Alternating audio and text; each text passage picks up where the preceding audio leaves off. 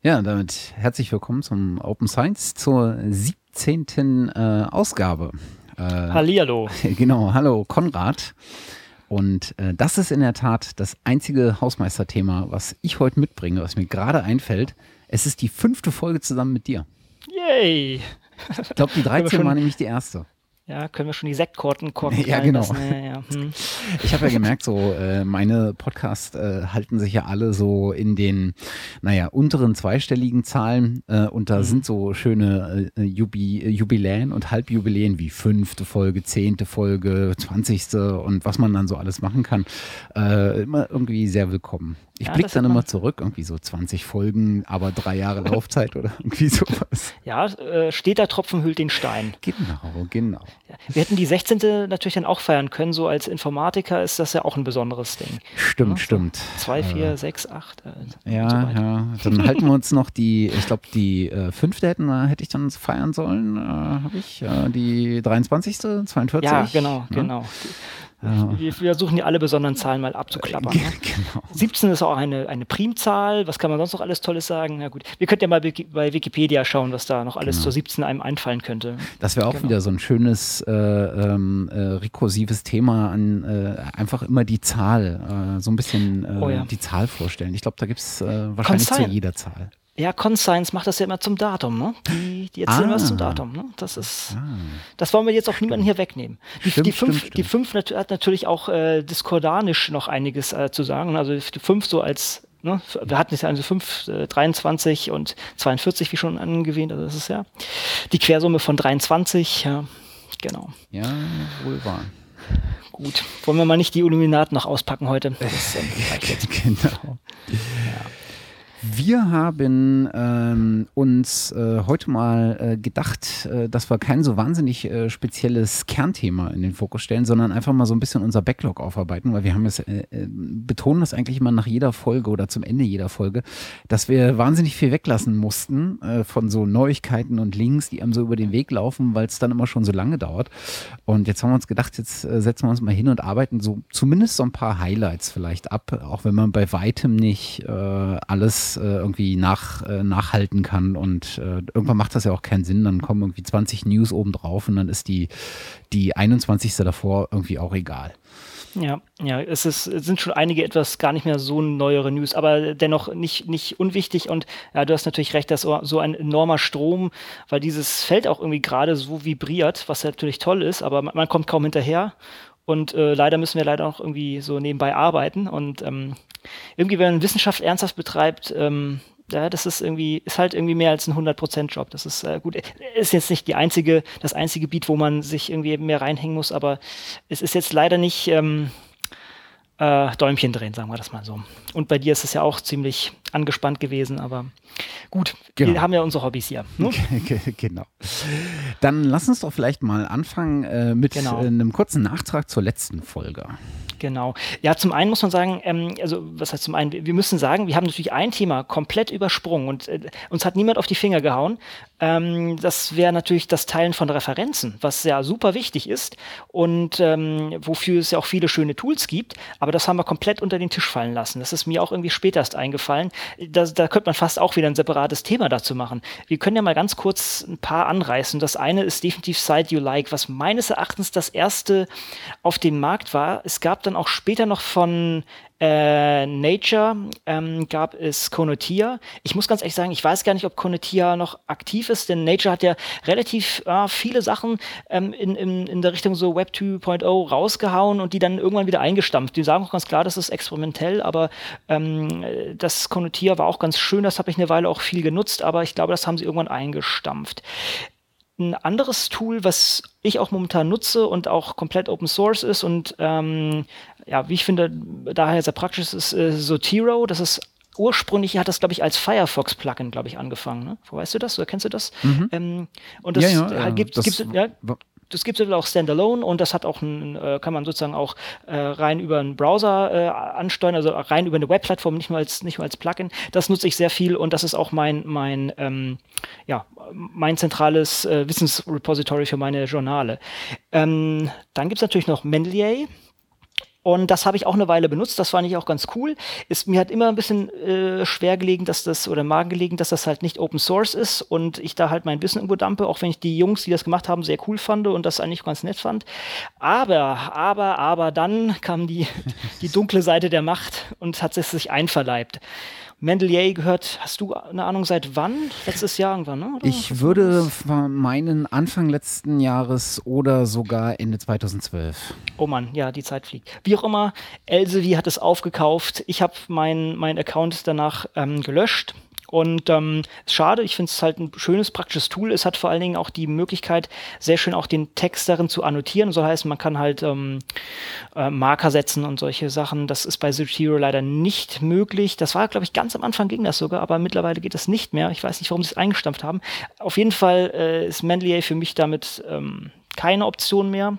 Ich weiß nicht, was nutzt du oder nutzt du irgendwas in der Art oder ja, nutzt du das? Ich habe lange äh, tatsächlich Mendeley benutzt. Ich habe zwischenzeitlich immer mal mit Zotero äh, mhm. experimentiert, aber ehrlich gesagt, ich mhm. bin mit keinem der Tools so richtig glücklich. Mhm. Und ähm, naja, als, als LCW äh, Mendeley äh, gekauft hat, dachte ich mir dann auch so, pff, naja, das wird an dem Tool jetzt erstmal nicht wahnsinnig viel ändern, aber irgendwie finde ich es ja. doof und habe dann auch nicht, mich nicht ja. mehr weiter beschäftigt. Ähm, ähm, haben ja einige dann auch nicht getan, zum Beispiel der Jason Hoyt, der ja mal äh, Chief Scientist äh, bei ähm, Mendeley war und dann, äh, naja, ah. PJ gemacht hat, ne? Stimmt, äh, man ja, ist, okay. Äh, war also nicht der Einzige, der da ja, weggegangen ist. Ja.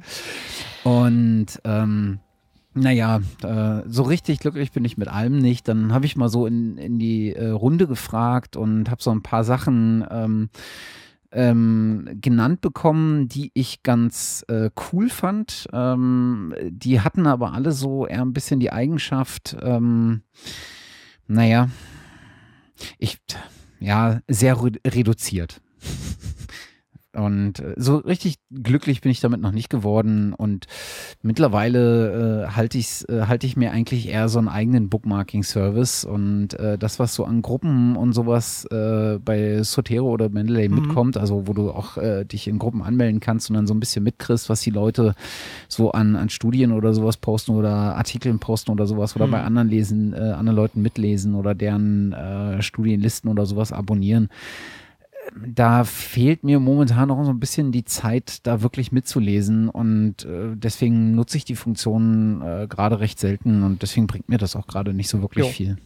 Okay, Nö, es ist auch voll nachvollziehbar. Ich muss auch sagen, ich kriege mittlerweile mehr über Twitter zu gewissen Themen rein oder klar ein RSS-Feed zu gewissen ähm, Tags in PubMed und solchen Sachen. Das geht natürlich auch ganz gut. Klar, man hat nicht das Social Filtering, aber also zumindest bei beim PubMed, aber ähm, mir reicht das persönlich auch aus.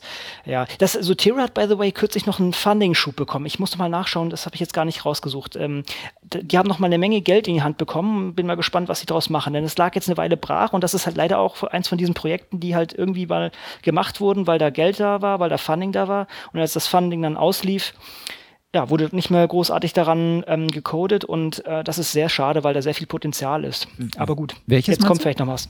Zotero. Ah, ja. Da kommt wieder was. Da kommt wieder ah, okay. was. Ja, was ich, was ich erstaunlich finde bei diesen Tools, das ist irgendwie alles ganz ähm, nett.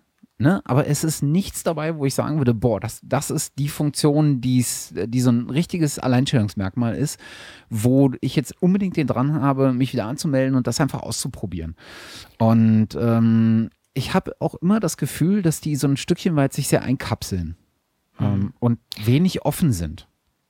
Und äh, ich glaube, da gab es jetzt auch, äh, ich glaube, dass äh, das kürzlich äh, erworbene äh, Funding bei äh, Sotero war ja auch äh, insbesondere äh, oder soll insbesondere dafür äh, angelegt sein, äh, so ein bisschen über so eine erweiterte äh, API nachzudenken und auch mal so in Richtung Altmetrics und sowas äh, ähm, zu gehen und das Ganze ein bisschen aufzubohren. Insofern darf man sehr gespannt sein, wobei irgendwie 360.000 Dollar sind jetzt auch nicht nicht die Welt, riesig. Nee. Hm, das ist richtig.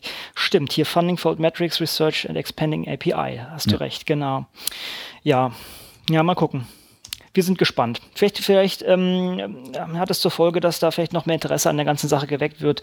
Gerade jetzt, wo die anderen, wo die Alternativen eigentlich wegbrechen, sagen wir das so.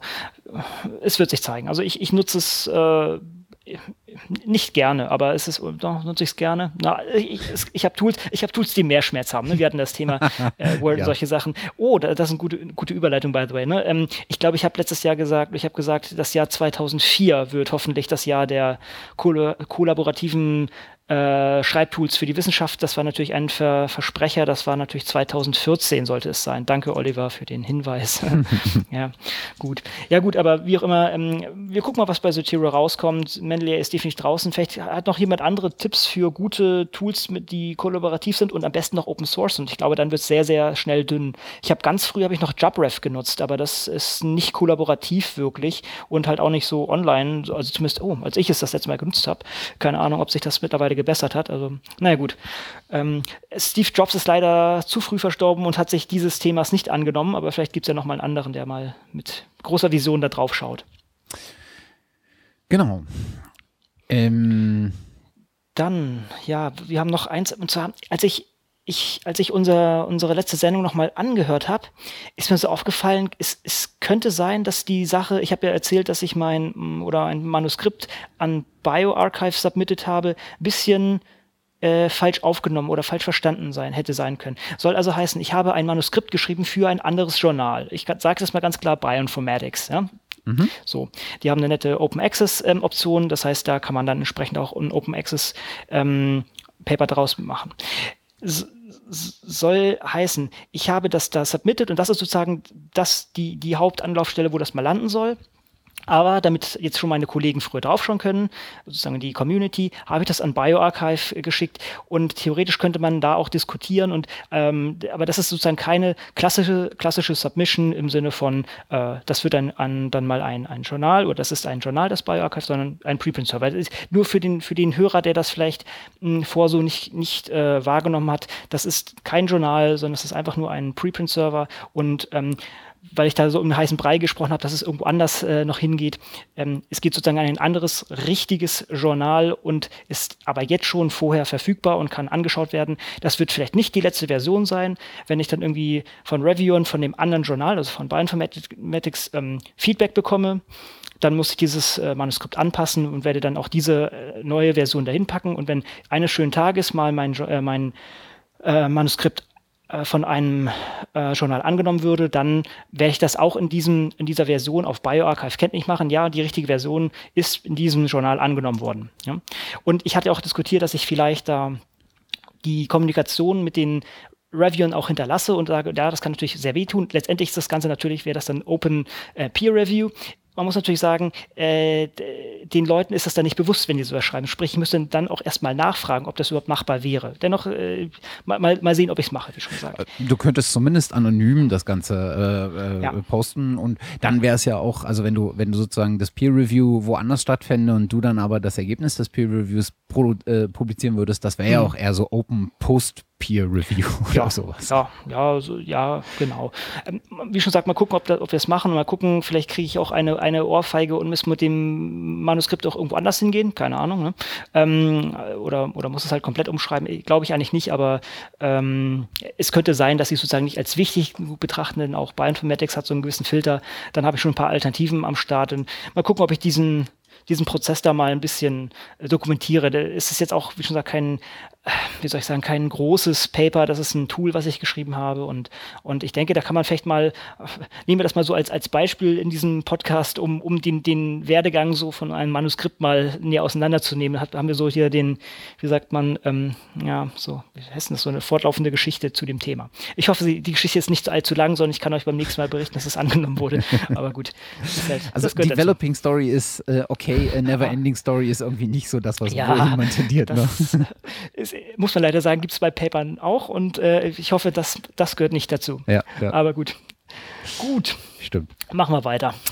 Genau, wo wir gerade beim äh, wissenschaftlichen Publizieren äh, sind, äh, da habe ich doch tatsächlich vergessen, äh, in der letzten Folge ein äh, Projekt zu erwähnen, äh, das kurz nach einem sehr anderen, nach einem anderen sehr spannenden Projekt veröffentlicht wurde. Und zwar gibt es, ähm, ich glaube, unter der Federführung des Open Science Lab an der Technischen Informationsbibliothek Hannover ein äh, Projekt, was sich äh, nennt Handbuch CoScience. Ähm, mhm. Ich glaube, das ist im Rahmen äh, der, äh, der CeBIT entstanden, auf so einem äh, Booksprint wo ähm, eine Reihe von ähm, ähm, Experten, würde ich sie mal nennen, ähm, dazu aufgerufen war, äh, an diesem Buch zu schreiben. Äh, das Ganze ist zum Thema, ähm, so ein bisschen wie der Name schon äh, erahnen lässt, äh, Co-Science, äh, gemeinsam forschen und publizieren mit dem Netz. Hm. Deckt also vieles von dem ab, was wir ähm, in der letzten Folge eigentlich äh, behandelt und, oder mehr angeschnitten haben. Und ähm, das Ganze war ein äh, offenes ähm, Projekt. Äh, also es gibt diese 15 äh, Initialautoren. Ähm, da gibt es eine ganze Reihe von Bekannten äh, darunter. Ah, äh, Martin ja, Fenner, ja. Äh, Christian genau, Hauschke, genau. Lambert Heller. Genau äh, Heinz Pampel die. und äh, diverse andere, äh, die nicht unbekannt sind, gerade wenn man sich mit dem Thema im Netz beschäftigt. Genau. Ähm, ich bin mir aber äh, ziemlich sicher, dass da auch gern gesehen ist, wenn man sich im Nachgang noch beteiligt. Mhm. Ähm, und damit verbunden, beziehungsweise ein Vorläuferprojekt würde ich es fast nennen, ist ein weiteres offenes Buchprojekt äh, um mit dem Titel Opening Science, The Evolving Guide on How the Internet is Changing Research, Collaboration and Scholarly Publishing.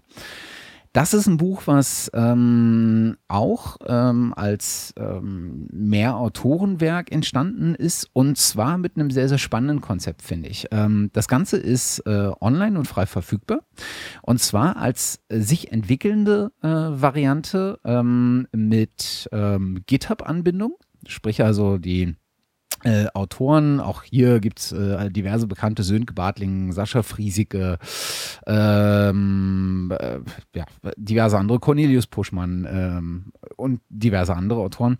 Äh, der Text ist also, äh, entwickelt sich oder wird fortentwickelt. Äh, man kann sich daran beteiligen.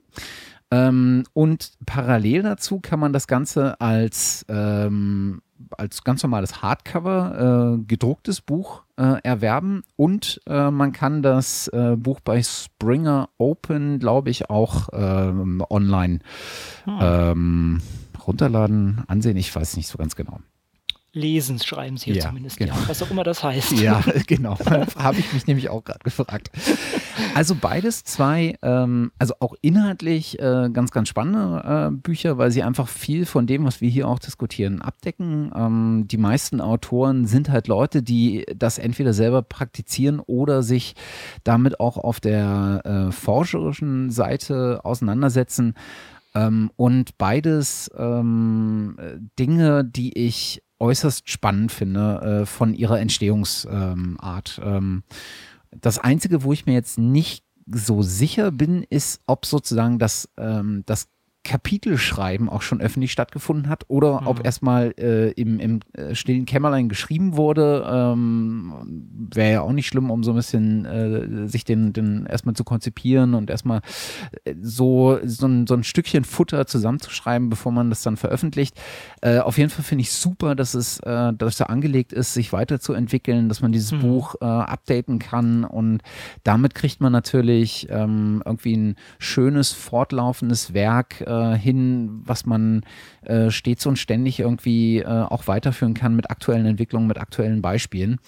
Ähm, und jetzt überlege ich gerade, wo ich das so sage, wie würde man das eigentlich hinkriegen, dass man in einem gedruckten Buch sozusagen so eine Versionshistorie äh, macht. Uh. Also, dass man, klar, man könnte sich jetzt jede Auflage sozusagen einmal drucken lassen, ne? Also. aber dann wäre cool, wenn in allen folgenden Auflagen sozusagen an der Seite irgendwo so ein Zeichen wäre, dieses war in anderen Auflagen davor anders formuliert oder sowas. Also wie so ein Diff, dass man so ein Diff anzeigt. Also sorry, ich, ich glaube, da, da, da, da, kann totes Holz einfach nicht mithalten. Ja, ja. Also, äh, das ist einfach die Limitierung von, von, von einem Buch. Also ja, stimmt. Äh, muss man einfach akzeptieren. Ist halt kann man halt toll Feuer mitmachen, aber das war es dann auch schon. Genau. Okay, okay, ich, ich, ich bin ein bisschen radikal, ja. nee, also, aber ist vielleicht einfach, muss einfach so sehen, das ist halt äh, nicht möglich, wie du halt beim, beim Wiki oder bei, kannst einfach auf die Histo auf, ja, auf äh, History klicken oder auf die Geschichte klicken, siehst das dann, ähm, auf die Versionierung und bei Git kannst du es halt auch anschauen, aber bei ähnlichen Tools, ein Buch ist halt einfach ein Buch und da dann jetzt doch irgendwie die an der Seite Streifen zu machen, ja, das war mal anders, das bringt einen dann ja auch nicht weiter, ne? Das ist ja.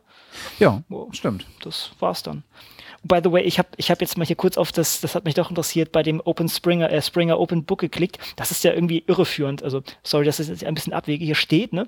Free Preview. Da, ich kann das Ding für 53,49 Euro in den Warenkorb legen. Dann steht unten uh, open access. This book is an open access book, which is free available online to anyone, anywhere. Aber da unten kann ich hier nur irgendwie Table of Content, Preforce und, und, und Sample Pages irgendwie runterladen. Aha, okay. Gut, wahrscheinlich, also wahrscheinlich ist es, ich krieg mal auf das äh, Free Preview. Hm. Naja, weiß nicht, vielleicht haben die das einfach nicht in ihr System reinbekommen, was, was die damit wirklich abbilden wollen von Freiheit.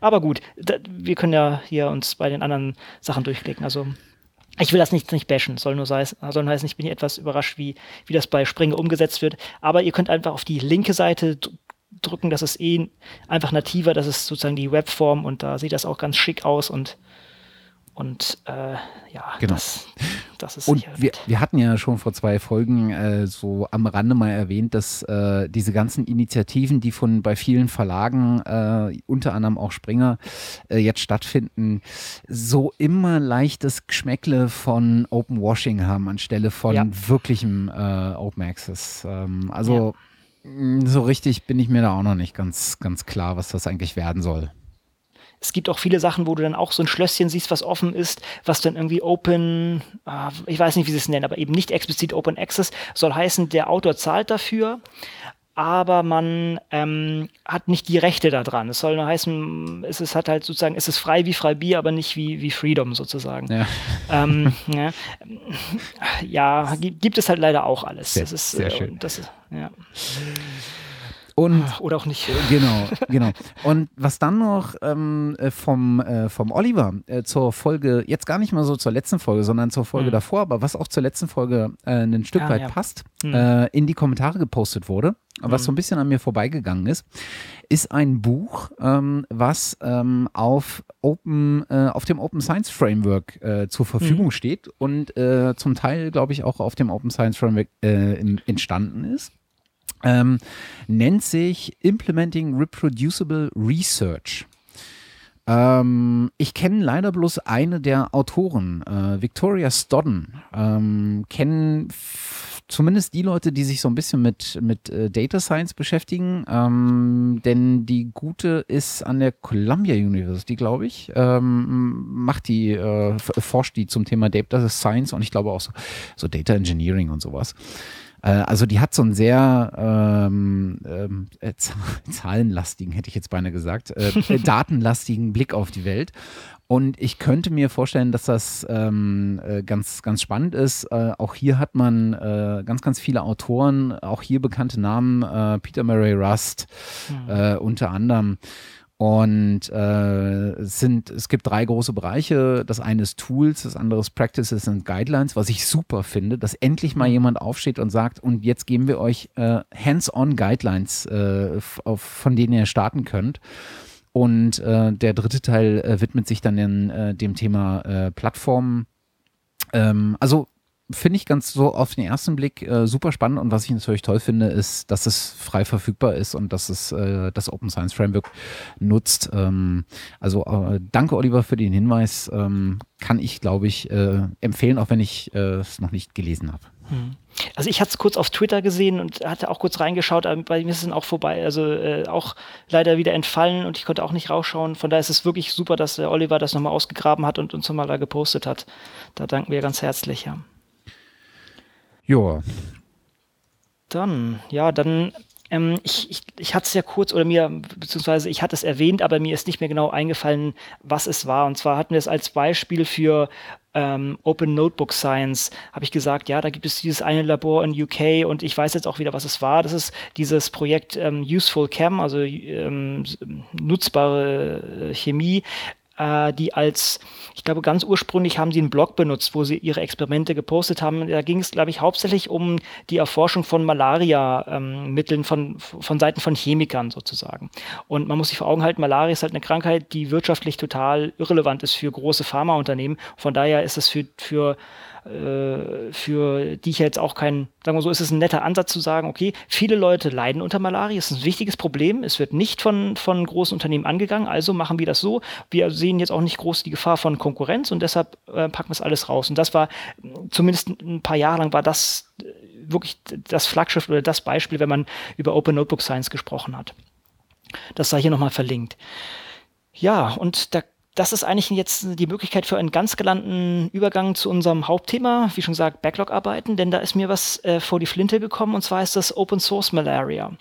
Das ist ein, scheinbar ein ganz ähnliches Projekt, was äh, das auch ähm, ähm, vorantreiben möchte.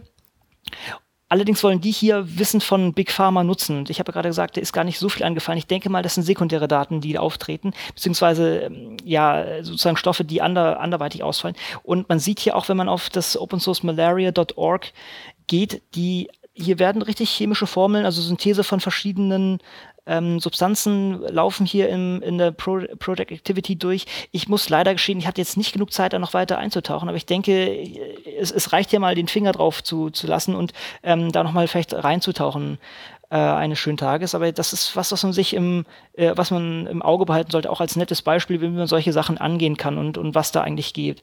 Ich glaube, ähm, jetzt haben wir, ja, wenn wir schon auf der Schiene sind, was auch in die Richtung geht, ist das Open Biosage, die machen das eigentlich für Krebsforschung. Die sind, glaube ich, in Seattle. Ich habe es jetzt gar nicht mehr ganz zugegen. Die, die machen auch einen offenen Approach für oder offenen Ansatz für, für die Krebsforschung. Was ich, ähm, äh, wie war das zweite? Open Biosage? Ich guck mal kurz nach. Genau.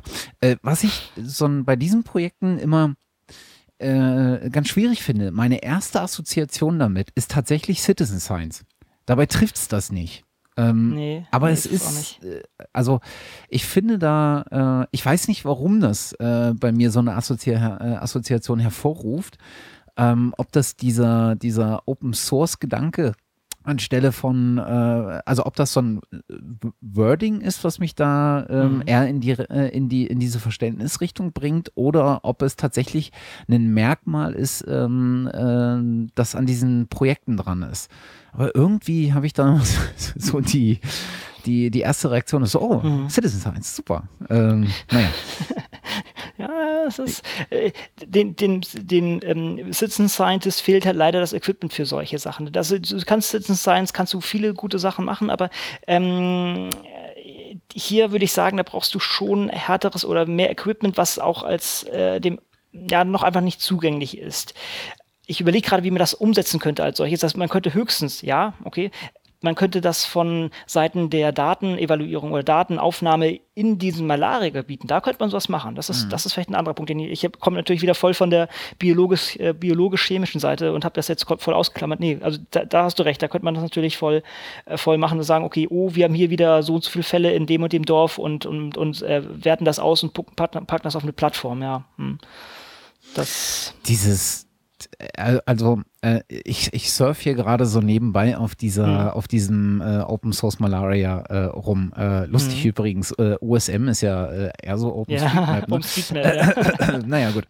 Hausaufgaben nicht gemacht, ja. Genau. Mhm. Und dahinter, hinter den ganzen, wie nennen sie es hier, ähm, Compounds äh, he heißen, glaube ich, oder nennen, oder ein Teil davon, äh, Teil dieser Beiträge, diese Project Activities nennen sie, glaube ich, Compounds.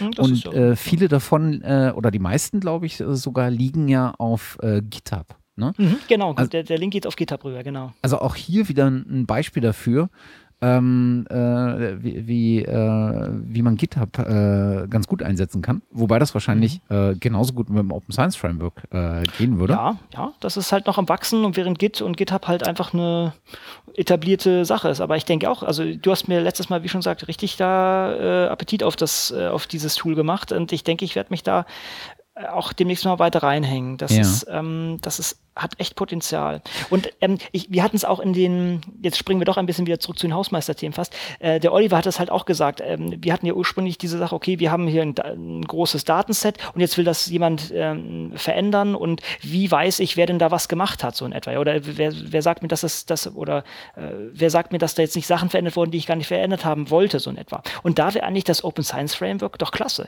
Da dumpe ich meine Daten rein, mache mein Projekt und dann kommt ein anderes, oh, die Daten kann ich ja irgendwie recyceln und anders anders machen, dann forkt er, äh, forkt er einfach diese, dieses Projekt, macht seine Evaluierung und macht seine Sachen, was auch immer, verändert die Daten. Und dann ist diese, diese Data Lineage, also diese, äh, diese Datenabstammung ganz klar vorhanden und ganz klar nachvollziehbar. Das mhm. finde ich eigentlich echt cool. Ja, auf jeden Fall.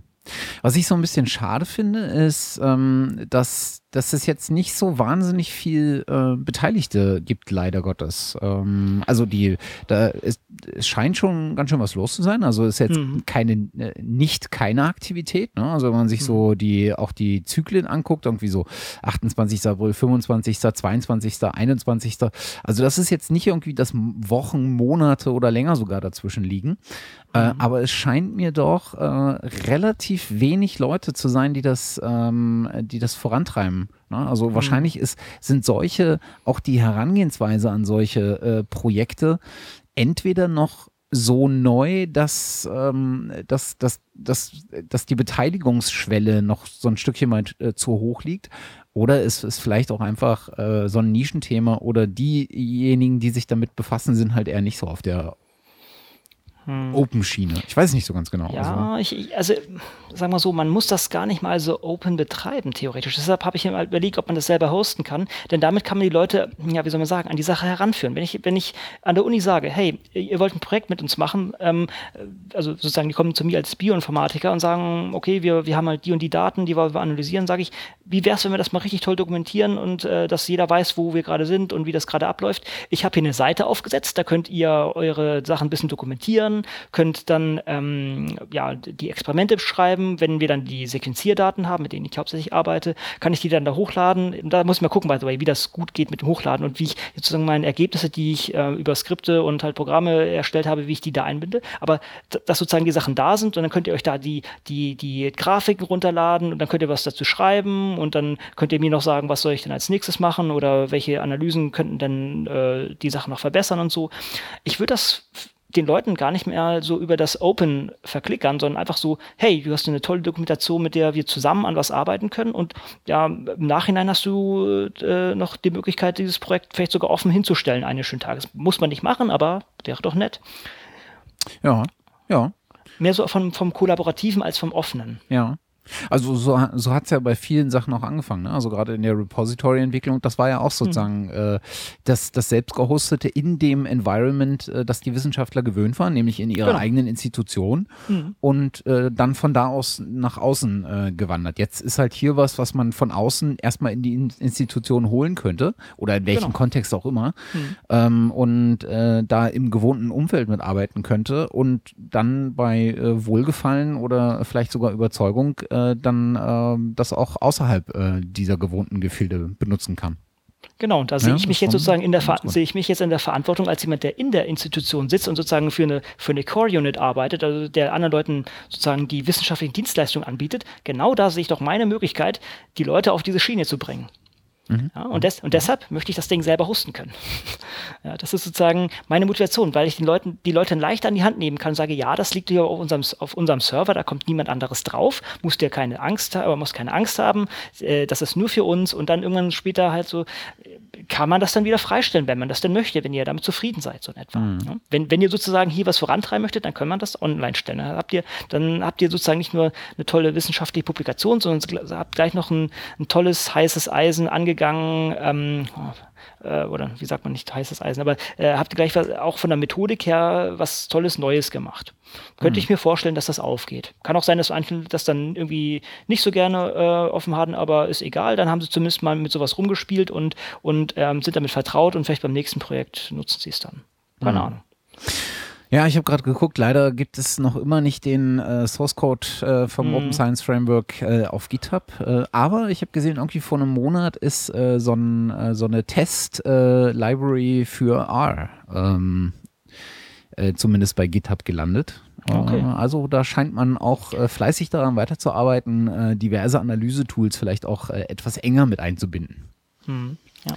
Ich hatte, mir, mir sind die Jungs doch immer, immer eine ganz anderen Sache über den Weg gelaufen. Ich weiß nicht, ob du, ähm, ich glaube, es heißt Git-Tipp nennt. Das ist sowas wie ähnliches wie Flatter, aber ähm, ich glaube, wöchentlicher Abstand ist mehr auf dem US-Markt irgendwie verbreitet. Und also Git-Tipp im Sinne von, okay, ich gebe, du machst dir Open Source Software, ich gebe dir Geld dafür, wobei das halt nicht nur auf, auf Software, sondern halt auf, auf jeglichen Content halt ähm, ähm, ja, sich anwenden lässt. Und da ist dieses äh, COS, wie heißt das Center of Open Science, die sozusagen hinter dem Open Science Framework sitzen, sind mir da relativ oben ins Auge gesprungen, als welche, die, glaube ich, relativ viel Geld bekommen. Das muss man mal nachschauen. Wir schweifen etwas ab, aber ah, das gehört ja da. dazu. Ne? Das ist ja unser, ist ja eigentlich Therapie für uns hier. Genau, genau. So, genau, die haben hier schon, wenn ich das richtig sehe, das, ist das Komma richtig gesetzt hier? Nee, dann ist es, okay, okay, sorry. Hm, kleiner Fehler. Die haben nur 125 Dollar bekommen bisher. Ich dachte, es sei mehr gewesen. Git-Tipp, ja. ah ja. Git, Gittip.com. Ja, kannte ich auch noch also nicht. Ich, ich bin ja persönlich weiterhin großer, großer Flatter-Freund. Ich sehe auch noch nicht hier den Vorteil. Ich habe mir trotzdem hier mal einen Account geklickt. Ähm, äh, mal sehen, ob ich mich damit, habe ich auch erst gerade vor, vor ein, zwei Tagen, glaube ich, gemacht oder so oder doch ja. Ähm, und da sieht man gleich, ich weiß nicht, ob das, ob das, ob ich hier in der Bubble sitze, aber ähm, ich, wenn ich hier auf die erste Seite gehe, habe ich äh, relativ mittig unten cos.io und das sind ja die Jungs von dem Center of Open Science. Ne? Genau. Ah ja, nicht schlecht. Ja. Nicht schlecht. Das, also, äh, das kannte ich in der Tat noch nicht. Ja. Mhm schön. Ja, ja, mal, mal gucken, wie schon gesagt, ich habe es jetzt auch noch nicht wirklich evaluiert, aber es vielleicht, ist vielleicht auch nett, vielleicht äh, auch hier wieder freie Wissenschaftler, die sich finanzieren wollen. Äh, ich, ich glaube es nicht, nein, noch nicht, aber äh, wir hatten mal, da kann ich jetzt auch wieder ausholen für Flatter, ich weiß nicht, äh, vielleicht sollten wir Flatter kurz erklären, vielleicht sollten wir das Konzept allgemein erklären. Also Flatter und auch, und auch dieses GitHub ähm, hat folgendes Prinzip, oder die haben hier zwei unterschiedliche, deshalb gehe ich erstmal auf Flatter ein. Ähm, Flatter wurde nebenbei von dem na, wie heißt der? Na, mit unter einem der, der hinter Peter Pirate Sunde. Bay, Peter Sunde, genau, ähm, äh, gemacht, weil der einfach sagt, okay, es gibt Leute da draußen, die machen Content und äh, die, die sollen auch dafür Geld bekommen, aber wir wollen das halt nicht über große Konzerne machen, die halt irgendwie äh, den, den Künstler oder den, den, den Schöpfer, nennen wir mal allgemein, irgendwie da ausbeuten, das meiste bei dem landet, sondern wir bilden, bieten hier eine einfache Plattform, wie man mit kleinen Zahlungen oder zur Not auch größere, äh, wie man diese beim vom Konsumenten an den wertgeschätzten Künstler oder Schaffer ähm, leiten kann. Und mit Flatter macht man das halt so, man er erstellt sich ein Konto, überweist dann ein bisschen Geld über verschiedenste Möglichkeiten und sagt dann, okay, pro Monat möchte ich 3 Euro, 15 Euro, 100 Euro verteilen, was auch immer, das ist relativ frei. Und dann gibt es auf den Webseiten von verschiedenen Nutzern, die auch Flatter sozusagen oder ja, die Möglichkeit bieten, Flatter-Spenden äh, anzunehmen, ähm, haben einen Flatter-Button für jedes Item, was sie da produzieren. Also sei es ein Blogpost, sei es ein, ein Podcast. Vielen Leuten ist das vielleicht bei uns hier schon aufgefallen. Äh, Matthias hat das ja schon länger eingebunden, Flatter. Ähm, äh, man kann theoretisch auch einfach äh, GitHub-Accounts flattern, wenn jemand noch keinen hat. Wie auch immer. Auf jeden Fall ähm, hat man Möglichkeiten, verschiedene Werke, nennen wir das mal vielleicht ganz grob, also Blogposts, Podcasts, Bilder, was auch immer, äh, Source Code äh, zu flattern und am Ende des Monats äh, schaut sich Flatter dann an, okay, dieser Flatter-User hat, äh, sagen wir mal, 20 Leute geflattert. Er hat 10 Euro in seinem Töpfchen pro Monat, und dann wird sozusagen diese, werden diese 10 Euro durch diese 20 Leute äh, geteilt, dann bekommt jeder 50 Cent, wobei da wird noch ein bisschen was abgezogen, aber äh, grob, grob so geht das auf. Das heißt, es wird dann einfach ein, ein äh, ich glaube, wir haben es als Kuchen dargestellt, von diesem Kuchen werden halt einfach gleich große Teile abgeschnitten, die dann jedem zukommen. Und das für manche Leute geht das sehr gut auf. Ne? Unser Podcast, Podcast-Papst Tim Pridloff hat da größere Mengen und der dokumentiert das auch sehr gut, was er da, was er da einnimmt. Wer, wer ist denn noch eigentlich so ganz gut dabei? Hast du das im Kopf? Ich wüsste es jetzt gar nicht. Naja, viele Podcaster. Ja? Also Holger Klein äh, macht, glaube ich, äh, einen ganz, ja. ganz guten, äh, ganz gut, ja. eine ganz gute Unterstützung für sich monatlich. Ähm, dann gibt es eine Reihe von Blogs, die äh, recht erfolgreich sind. Äh, also Netzpolitik macht, glaube ich, immer mal ein bisschen. Ähm, hm. ich, äh, die Taz äh, hat es mittlerweile auch, genau, ja. äh, eingebunden und äh, ist jetzt, äh, glaube wird da ist wird da so nicht reich, also, ne? aber äh, für nee. eine freiwillige Spende taugt ja. das, glaube ich, schon ganz gut. Ähm, ist halt noch recht europäisch und genau. insbesondere ähm, äh, deutschlastig. Also irgendwie haben, haben die Flatter-Jungs das äh, geschafft, hier in Deutschland schnell Fuß zu fassen und haben dadurch hier auch eine ziemlich gute Verbreitung es wandert so langsam rüber äh, in, ich, in, die ja. USA, habe ich das Gefühl. Ich denke, die lokale Verbreitung lässt sich doch sehr stark auf Herrn Pritloff zurückführen, ne? ja. Oder auch auf Holger Klein. Ne? Ja, also das ist, das ist, denke ich, schon, die haben halt auch, sag mal, große, große Hörerschaft, sage ich mal, die, hat es, die das halt auch entsprechend vorantreibt, denke ich. Ja, ja, gut, und, und wahrscheinlich ist das halt auch der Grund, weil halt Flatter, wie du selber sagst, mehr so im europäischen Bereich groß ist, dass dieses GitHub äh, jetzt in mehr, Europä äh, mehr USA, äh, in den USA sich etabliert.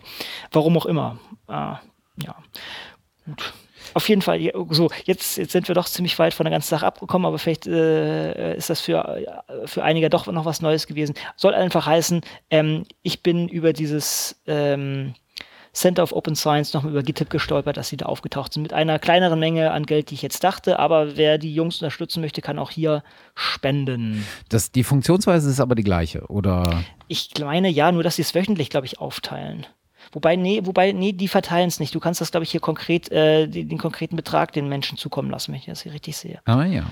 Stimmt, sie machen es wöchentlich jeden Donnerstag. Ah ja, okay. Na gut. Ist, wie, wie, auch immer. Ja, genau. ist, äh, Kann man sich glaub, mal genau mit beschäftigen. Äh, was genau. ich ganz, ganz schön finde, ist, die haben eine Stats- und eine Charts-Seite, also wo man so ein bisschen äh, gucken kann, wie viele Leute nehmen eigentlich teil, was wird da so äh, bewegt und verschifft. Und äh, man kann sich so ein paar Charts angucken, so die Entwicklung äh, der aktiven User und der wöchentlichen Gifts, nennen sie das. Ähm, Finde ich ganz gut. Also so äh, auch mal ein bisschen Charts äh, oder überhaupt ein bisschen Statistik und dann ein bisschen Visualisierung darüber äh, zu vertreiben, finde ich äh, immer eine ganz gute Idee. Würde ich mir übrigens auch beim OSF wünschen. Hm. Stimmt, da hast du ja mal nachgefragt. Genau, ne? genau. Ja, ja, ja. Ähm, by the way, das, was ich vorhin meinte, ist Sage Bionetworks. Und ah. das sieht mittlerweile doch sehr viel anders aus, als ich dachte. Also der, äh, der John Wilbanks ist, Wilbanks ist da eingebunden und der Stephen Fry und so. Das ist, ähm, das ist schon relativ groß geworden. Ich dachte, das sei ursprünglich, oder vielleicht ist es das auch ursprünglich auf, auf Krebsforschung ausgerichtet. Ähm, die haben auch dieses Tool, das nennt sich äh, Synapse, also Synapse, für kollaborative, ähm, also als kollaborative Plattform, allerdings mehr so vom ähm, Computational-Bereich her. Ich muss ganz ehrlich gestehen, ich bin da jetzt nicht mehr ganz up to date, was die genau fahren. Ich weiß, die haben mal in Richtung Krebs äh, angesetzt. Vielleicht machen sie das auch weiterhin. Das, diese Seite ist, muss ich sagen, ein bisschen unübersichtlich mit geworden, für mich zumindest. Wir können da nochmal nachhaken, aber das ist auf jeden Fall auch ein, auch ein starker Mover in dem, in dem Gebiet ah, ja. gewesen. Kam, kommt wohl ursprünglich aus dem Fred Hutchison Cancer Research Center. Also genau. äh, dürfte äh, sehr stark äh, aus der Krebsforschung kommen, ja. Ja, genau. Ah ja. Ja. Interessant. Gut. Es ist immer wieder äh, äh, erstaunlich, was man so alles äh, Neues lernt. Das finde ich immer äh, großartig. Es, ist ja so ein Riesenhaufen da draußen. Ist, ja. da, da, kann man sich nur so von, von den Seiten heranschleichen und einzelne Sachen erschlagen. Ne? Genau, genau. Ja. Gut, versuchen wir die großen Sachen abzugreifen. Ja, du warst ja ein großer Freund und ich bin es natürlich auch, aber du hast das ja sehr, sehr schön rausgekratzt. Ähm, der der ähm, Open Access Button, den wir ja schon in vorherigen Sendungen mehrfach schon, glaube ich, angesprochen haben. Ne? Mindestens einmal, ja. wenn nicht sogar mehrfach. Ja, ja, großartig. Das, äh, seitdem, seitdem ich darauf gestoßen bin, und das war, glaube ich, noch vor dem offiziellen, also weit vor dem offiziellen, mhm. aber auch vor dem Beta-Launch, ähm, weil ich die Typen einfach so klasse fand. Das sind, ist, ja, ist ja eine, eine studentische Community. Ne? Natürlich stehen ja, auch so ein genau. paar Altvordere äh, äh, mit im, im Hintergrund, aber im Prinzip ist es diese Gruppe aus Studenten, die man auch total easy erreichen kann, die auch sehr kommunikativ sind. Und ich finde das Projekt einfach äh, grandios. Also äh, ich, so einfach wie das ist, äh, so, so ein Alarmbutton, jedes Mal, wenn ich mich aufrege, ähm, ähm, ähm, sozusagen, äh, und ich würde ohnehin einen Tweet absetzen, so nach dem Motto, oh, ich laufe hier schon wieder in eine, in eine Paywall und hat nicht einer vielleicht. Das nehmen mhm. mir die Jungs ab und machen es vor allen Dingen auch ähm, äh, in einem bestimmten Format. Und wir haben ja die letzte Sendung über Formate gesprochen, ne? also dass man genau. sozusagen äh, das, woran es immer scheitert, ist äh, so, ein, so ein Stückchen weit ein festes Format, auf das man sich einigen kann. Und äh, der Button hat halt einfach genau das. Äh, du klickst da drauf und ähm, äh, kannst dann äh, noch irgendwie einen Tweet absetzen und sonst was und es wird äh, verzeichnet und äh, du siehst, wo andere User genau in dasselbe Problem laufen und du kannst dir irgendwie untereinander helfen unter dem Hashtag und sowas. es ist einfach mir ein sehr, sehr sympathisches Projekt. Genau. Und wenn, wenn man die Jungs mal anschauen will, zumindest zwei von denen, ähm, ja, oder worauf, worauf, wir hinaus eigentlich wollten, ist auf Indiegogo, ähm, also einer eine Plattform zum, äh, für, für Crowdfunding, die wir auch letztes Mal schon hatten, für äh, das DNA Digest oder genannt hatten, ähm, da gibt es jetzt auch eine ähm, Initiative von denen, äh, also eine Initiative zum, oder eine Spendensammlungsinitiative äh, von, von äh, dieser Gruppierung und die wollen einfach Geld haben, um die nächste Generation dieses Buttons an den Start zu bringen. Sie zielen auf ähm, 20.000 20 englische Pfund, ja. Äh, sind bei 7%, ist wieder äh, Flexible Funding. Also, wer da Bock hat, ist, ist, ist, die haben auch so coole Namen hier, so für 5 Pfund ein Digital High Five. Ne? 30 Guaranteed Loves. Finde ich, find ich super. ja. ja, und dann, äh, ja gut, dann, dann bei 40 kann man, da kriegt man gleich einen Beta Access, das ist schon, schon gar nicht schlecht. Also, das ist eine tolle Sache, das kann man wirklich unterstützen. Da, da werde ich, glaube ich, auch noch, auch noch mal mich ransetzen. Das T-Shirt von, von ähm, wie heißt das?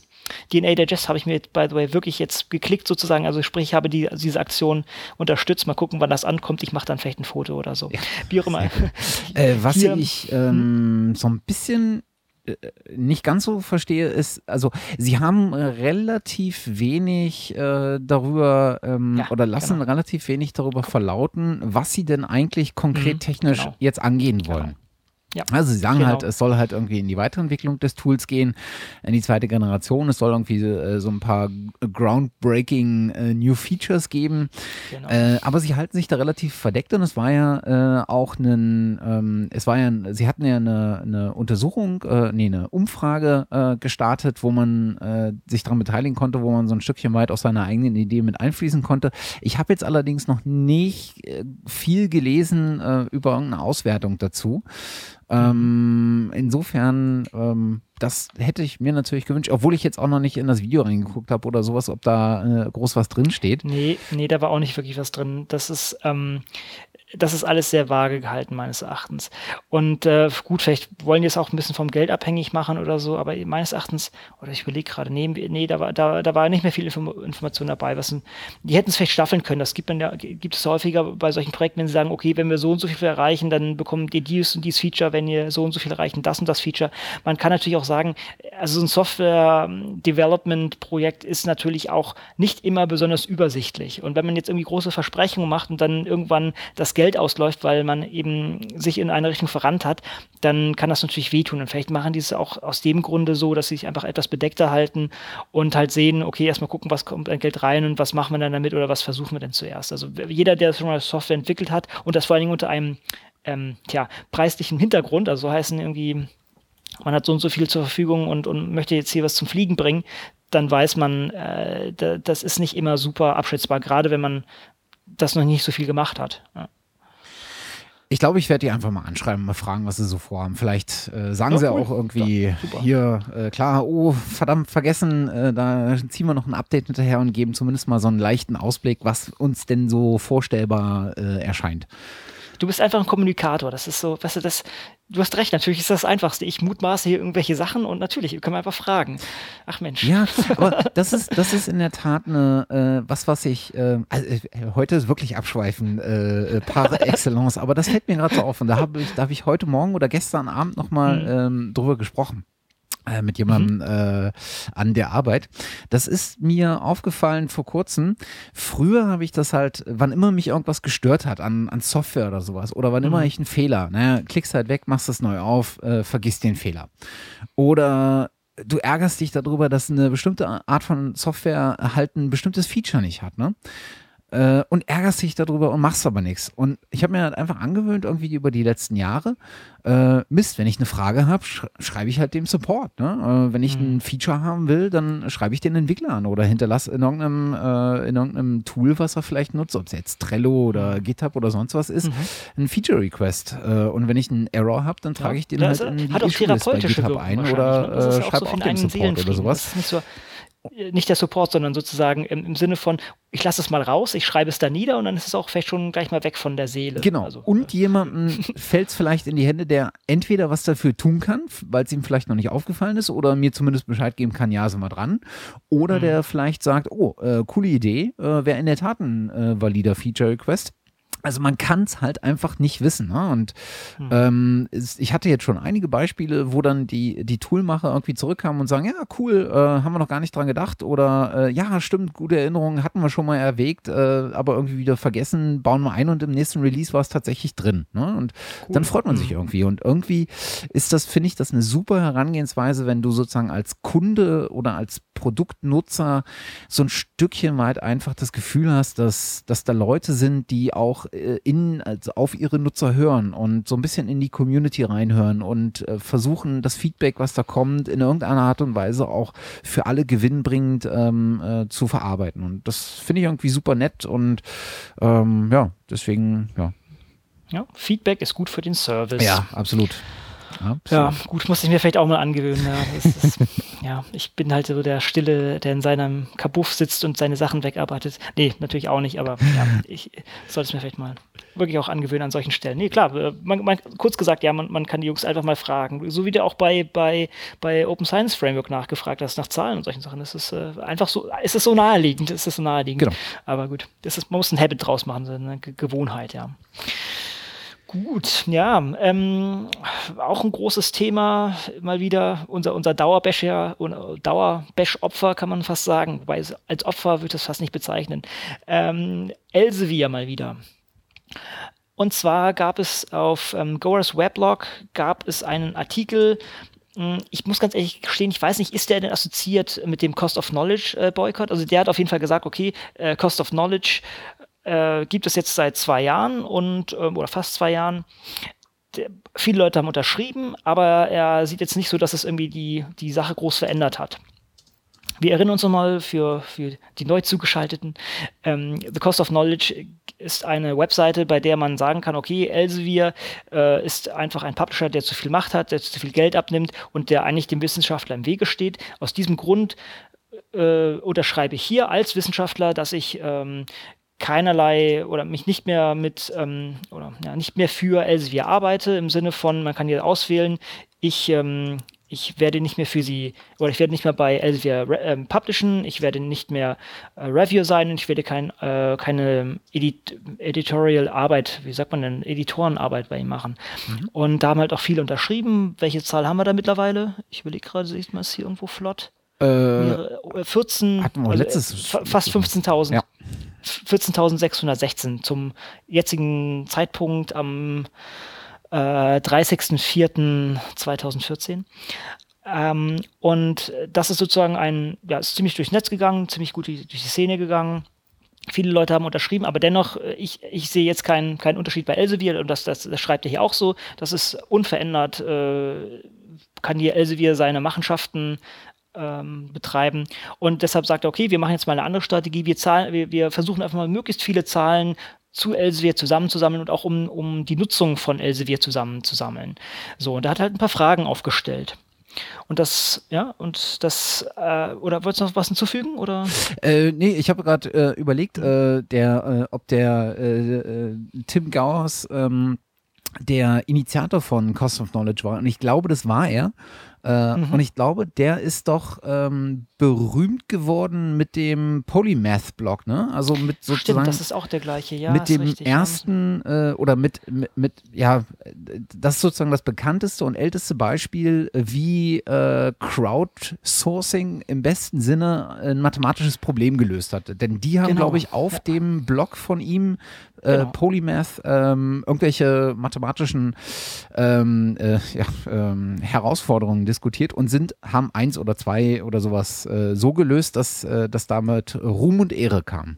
Genau, die haben so, glaube ich, wenn ich mich recht erinnere, gesagt, okay, es gibt dieses eine Problem, daran wird schon seit äh, Jahrhunderten oder zumindest Jahrzehnten herumgeknuspert und keiner hat es bisher alleine geschafft und dann haben die das kollaborativ in diesem Blog hingekriegt. Und das muss man sagen, echt, das war sozusagen, hurra, der, der Beweis, es geht ja. in, in, in dieser Art und Weise. Genau. Aber dass es der gleiche ist, das ist ein, das könnte sehr gut ja, sein. Ist ja. mittlerweile auch äh, äh, Träger des äh, äh britischen Sir-Titels äh, und äh, hat auch, natürlich hat er das, die Fields Medal gewonnen.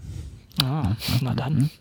Ja, super. Gut, das ist, äh, das ist äh, gut. Also unter dem Gesichtspunkt äh, kann man sich diesen Artikel natürlich dann nochmal, äh, wertet es die Sache auf, aber inhaltlich, ich will mich hier nicht blenden lassen von irgendwelchen Titeln. Nein, also natürlich, das ist, soll nur heißen, da steht jemand dahinter, der wirklich Ahnung hat. Auf jeden Fall meint er, er hat trotz dieses Aufrufs oder dieses Boykotts sieht er keinerlei Wandel und sagt halt, okay, dann machen wir jetzt eine andere Strategie. Wir sammeln einfach mal Zahlen zu Elsevier und, und ähm, versuchen damit mehr Leute zu überzeugen und auch, äh, sagen wir mal so, so, sekundäre Daten. Primäre Daten sind so, okay, die äh, Profit Margin, wie heißt das denn, die Gewinnmarge liegt bei 39 Prozent. Ja, das was, was unglaublich ist. Allein da schon, dafür müsste man schon ähm, sagen, das kann doch nicht sein. Wir hatten es, glaube ich, schon häufiger angesprochen. Ja. Hast Aber, du, hm? Hast ja. du äh, kürzlich den, äh, den Tweet von irgendjemandem, gesehen oder den Blogpost, äh, wo mal so äh, Top-DAX-Unternehmen, äh, allerdings international, daneben gestellt wurden? Genau. Und, das, genau. und zwar, das, das ist die Visualisierung dessen. So, dieser Blogpost hier, den wir gerade besprechen, ja. da sind ähm, verschiedene Sachen gehandhabt. So, äh, zum Beispiel Fragen, ähm, wie ja, wie wäre es denn, wenn, wenn es Elsevier nicht gäbe? Wäre das für euch ein Problem? Und da haben sie halt verschiedene Leute gefragt und haben verschiedene Zahlen, beziehungsweise die Zahlen waren schon da und haben die hier sozusagen zusammengetragen. Und zum Beispiel für 27 äh, Prozent der Befragten wäre es kein Problem, wenn sie keinen Zugriff auf diese Sachen hätten. Ja? Oder sie haben gefragt, ähm, also äh, auf diese Sachen heißt Journale, die von Elsevier verlegt werden. Oder wie einfach ist es, an Kopien von Elsevier heranzukommen, von Preprints oder solchen Sachen? Oder ähm, wie stark leiden denn die Libraries oder die, die Bibliotheken unter dem Preis der ganzen Sache? Auf jeden Fall wurden hier verschiedene Sachen zusammengetragen, was schon sehr cool ist und das wird auch immer weiter erweitert. Also man sieht hier Update unter, äh, über Update, sage ich mal so, Genau, also wo halt verschiedene Leute auch irgendwelche Universitäten herankommen und dann ihre Zahlen damit reinliefern. Ja, ich hatte das, hatte ich das zum letzten Mal erwähnt? Ich glaube schon oder mal davor. Die, die Preise, die eine ähm, Library an, an ähm, also eine Bibliothek an Elsevier oder andere Verlage zahlt, die sind meistens geheim. Die, die äh, Leute, die die Preise verhandeln, müssen ein NDA, ein, wie sagt man, ähm, wie sagt man auf Deutsch, eine Geheimhaltungs genau, Klausel, Klausel ja genau unterschreiben, dass sie das nicht rausgeben. Und es gibt auch dieses herrliche Video, ich glaube, das haben wir sogar schon verlinkt, wo, äh, wo einer aus dem, also im, im, auf so einem Panel sitzt einer von Elsevier und dann fragt einer aus dem Publikum oder sagt so, oh, ich finde es jetzt, glaube ich, ganz schön, dass ich auch mal die Preise erfahre, die, die meine Library für sie zahlen, denn ich habe gehört, die unterschreiben ein NDA, das heißt, wir wissen das gar nicht. Und dann meinte, dann hat sich da der, der Elsevier-Typ äh, auch wirklich so verlabert und gesagt, okay, ja, wenn, wenn die Leute wüssten, was die anderen zahlen, dann würden sie den Preis runter und runter und runter drücken. Und da, das, das, das Publikum ähm, äh, verfällt ein schallendes Gelächter. Wir verlinken das mal, das kann man sich gerne mal anschauen. Soll nur heißen, diese Zahlen sind nicht allgemein verfügbar, aber wurden dann durch diesen, ähm, was ist Freedom Act? Wie, nee, wer heißt der denn? Information Ach, Freedom Act, ja. Information, Dankeschön. Ähm, äh, zutage gebracht und hier, hier schmeißen immer mehr Leute, ah, das Video ist in dem Blogpost auch verlinkt, sich hier unten nochmal, genau. Ähm, äh, auf jeden Fall kommen hier immer mehr Zahlen dazu zutage. So, das ist schon sehr cool. Jetzt der nächste Schritt dazu, Zahlen visualisieren. Und da hat sich dann ähm, eine andere Organisation rangesetzt, ähm, Solastica HQ oder Solastica Blog, das ist, glaube ich, auch eine, eine Plattform fürs Publishing. So, die haben jetzt eine schöne, und zwar wirklich schöne Infografik dazu generiert. Und ähm, das kann man sich mal zu Gemüte führen. Ich gucke gerade, wo war denn dieses, ah, dann, dann, dann, Nee, ich hatte, ich hatte jetzt irgendwie im, noch im Hinterkopf, ich weiß nicht, was du meintest, wo die verglichen haben, wie die Gewinnmargen von, ich glaube, Walmart und, und verschiedenen Firmen sind und das genau. dann mit, mit Elsevier verglichen. Genau, und, und Apple Elsevier ist da so weit abgedriftet. Ist hier nicht mit drauf, sollten es vielleicht auch noch mit einbauen. Aber hier sind andere Zahlen sehr schön visualisiert und das kann ich sozusagen als netten Überblick mal nahelegen. Auch der andere Artikel, also der, der ganze Artikel, ähm, also ausgehend ist natürlich auch sehr empfehlenswert, aber wer wer es kurz und knackig haben möchte und das Leuten mal irgendwie an die, an die Tür nageln möchte, äh, oh, ist ein bisschen länger, aber äh, das ist, denke ich, ein netter Ansatz, ja. Ja, das ist, das ist, äh, das, also das entbehrt jeglicher äh, normalen Argumentationskraft. Äh, die stellen halt sowas wie irgendwie die, die Top 2 Mineralölkonzerne und Apple und Elsevier zusammen und irgendwie alle krebsen bei 2 bis 7 Prozent äh, äh, Gewinnmarge rum oder Rendite. Ich weiß gar nicht genau, auf was es sich bezieht.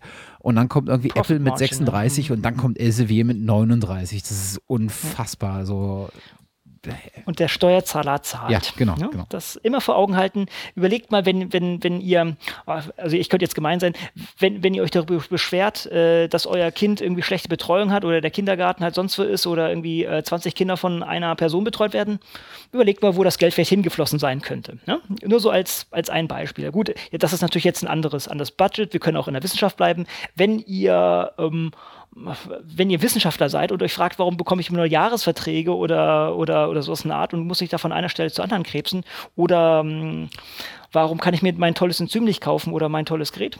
Fragt mal Elsevier. Ja. Okay. Wir, wir brauchen eigentlich, das muss jede, jede Sendung brauchen wir einmal äh, Elsevier-Bashing, aber das, das ergibt sich irgendwie von ganz alleine, glaube ich. Ne? Ja, man kommt ja auch nicht dran vorbei. Ich meine, nee, äh, nee. Was, was wir eigentlich bräuchten, ist sowas wie so eine schöne ähm, Kampagne, wie das äh, jetzt kürzlich bei Save the Internet EU war. Ne? Also so eine netzpolitische Kampagne, wo du irgendwie mhm. eine Webseite hast, äh, die, in der du eine E-Mail oder einen äh, Fax oder sonst was äh, an einen äh, ähm, europäischen Abgeordneten, ja, äh, der für dich zuständig ist, äh, schicken kannst. Mhm. Sowas bräuchte man eigentlich für LCW, aber nicht irgendwie um dumm zu trollen, sondern um einfach Stück für Stück mal Informationen einzufordern. Genau. Genau. Also der, der Druck, der sich da aufbaut, ist, ich habe immer das Gefühl, aus der, aus der Öffentlichkeit kommt da sowieso wenig Druck, nee, weil das ja auch sowas ist, was so wenig Leute direkt betrifft und gleichzeitig findest du, also ich finde, diese Verlagswirtschaft äh, ist etwas, was ganz, ganz schwer zu greifen ist. Das hatten wir letztes, in der letzten Folge schon, wie stark die zusammenhängen. Ne? Also das hat dann sowas wie ja. äh, aus dem Alten Testament, äh, dass der eine ist, äh, zeugte den, der zeugte dann wiederum den, der zeugte dann wiederum den. Und so sind ungefähr die, diese, ähm, äh, diese Zugehörigkeitsstrukturen, die wir, ich glaube, im, in der letzten Folge mit dem Biermarkt, der ähnlich ist. Ja, stimmt. Das, das war, glaube ich, Nature, die dann irgendwie Holz bringen Pink, genau. irgendwie, was war denn das ja? Also, äh, und, und alles, irgendwie ja. schlüpft, äh, schlüpft LCW einem da immer so durch die Finger, weil das auch irgendwie nicht greifbar ist, diese Struktur, die dahinter steht der normale Mensch hat ja auch keine Ahnung, wie, wie diese wissenschaftliche Publikations- äh, oder wie das System überhaupt funktioniert und sie kann das Problem dann auch gar nicht verstehen. Also das, wenn, wenn du, selbst wenn Leute, die, keine Ahnung, weißen, pff, also jemand, der Abi gemacht hat, heißt, weiß das doch noch nicht gleich. Und alle, alle die, die davon weit entfernt sind, haben erst recht keine Ahnung. Da, selbst wenn du ein, ein, Studium hast und nicht im Wissenschaftsbetrieb bist, hast du eigentlich auch keine Ahnung davon. Das heißt, das betrifft, oder sagen wir so, mh, nur ein Bruchteil der Bevölkerung weiß überhaupt davon. Natürlich betrifft das sehr viel mehr, weil die dafür zahlen. Aber das ist noch kein irgendwie Problem wie, ähm, ja, Kindergartennot oder so. Ne? Ja. Also das ist schon. Und dann finde ich, das, dann finde ich äh, krass, dass man, dass man, dass es so Publishing-Unternehmen äh, gibt, die man überhaupt nicht kennt, die nochmal erheblich größer sind als äh, Elsevier. Also hier äh, Hindavi habe ich kürzlich mhm. gelesen, ist mhm. irgendwie der größte, äh, die größte ähm, wissenschaftliche, der größte wissenschaftliche äh, Publisher und macht, glaube ich, eine Marge von 52 Prozent anstelle die 36 wow. von Elsevier. Also das ist wow. unfassbar. Okay. Wahnsinn. Ja, krass. Aber wir wollen ja nicht nur auf diesen Leuten herumbashen, es gibt auch Positivbeispiele. Ja. Wiley zum Beispiel. Wiley hatte, und das ist, glaube ich, auch schon wieder eine Weile her, ich gucke gerade mal auf das Datum, ja, im Februar haben sie das gemacht. Also ähm, Wiley erlaubt jetzt anscheinend das Platzieren von ähm, äh, Manuskripten auf Preprint-Servern, auf Repositories, allerdings nur, wenn die Publikation schon angenommen wurde. Warum auch immer. Aber das ist schon mal ein, ein Schritt in die richtige Richtung. Letztendlich ähm, ja, sehen wir es als evolutionären Schritt. Machen wir das mal so. Und wir wollen ja nicht nur bashen. Also ich habe ja, äh, Wiley hat doch auch so ein, äh, auf einmal haben sie Open Wiley gemacht, ne? Ach, das ist doch Und alles. das hat ja auch wieder so ein, so ein Geschmäckle von Open Washing.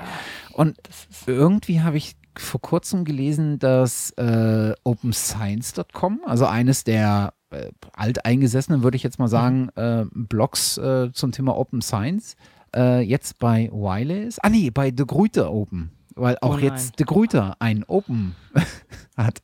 Also es ist, das ist irgendwie, äh, da, also da fehlen mir irgendwie die Worte. Ist merkwürdig. Ja, also wir wollen, also wir wollen Leuten noch nichts unterstellen, aber es, es hat sein Geschmäckle, ja. Wir lassen uns allerdings gerne eines anderen äh, belehren und, und wollen es mal offen halten. Ich habe jetzt hier keine harten Zahlen an der Hand.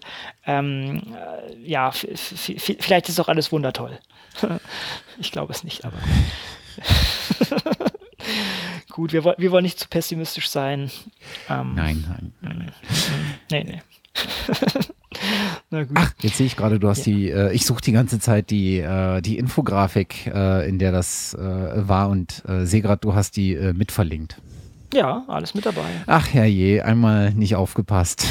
Ja, ja, passiert, passiert. Es ist spät. wir sind durch äh, verarbeitet, nicht verarbeitet. Wir sind, wie sagt man denn?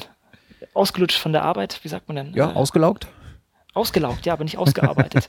wie, wie auch immer. So, so kaputt sind wir schon. Also wenn die Formulierungen langsam etwas äh, seltsam werden, dann äh, äh, verzeiht uns. Ja, ähm, ich glaube, das ist noch was von dir, ne? denn ich werde da leider nicht hingehen können. Nee, äh, ich nehme mich auch nicht, aber ich dachte, ich spreche es zumindest an. Äh, die Republika steht ins Haus.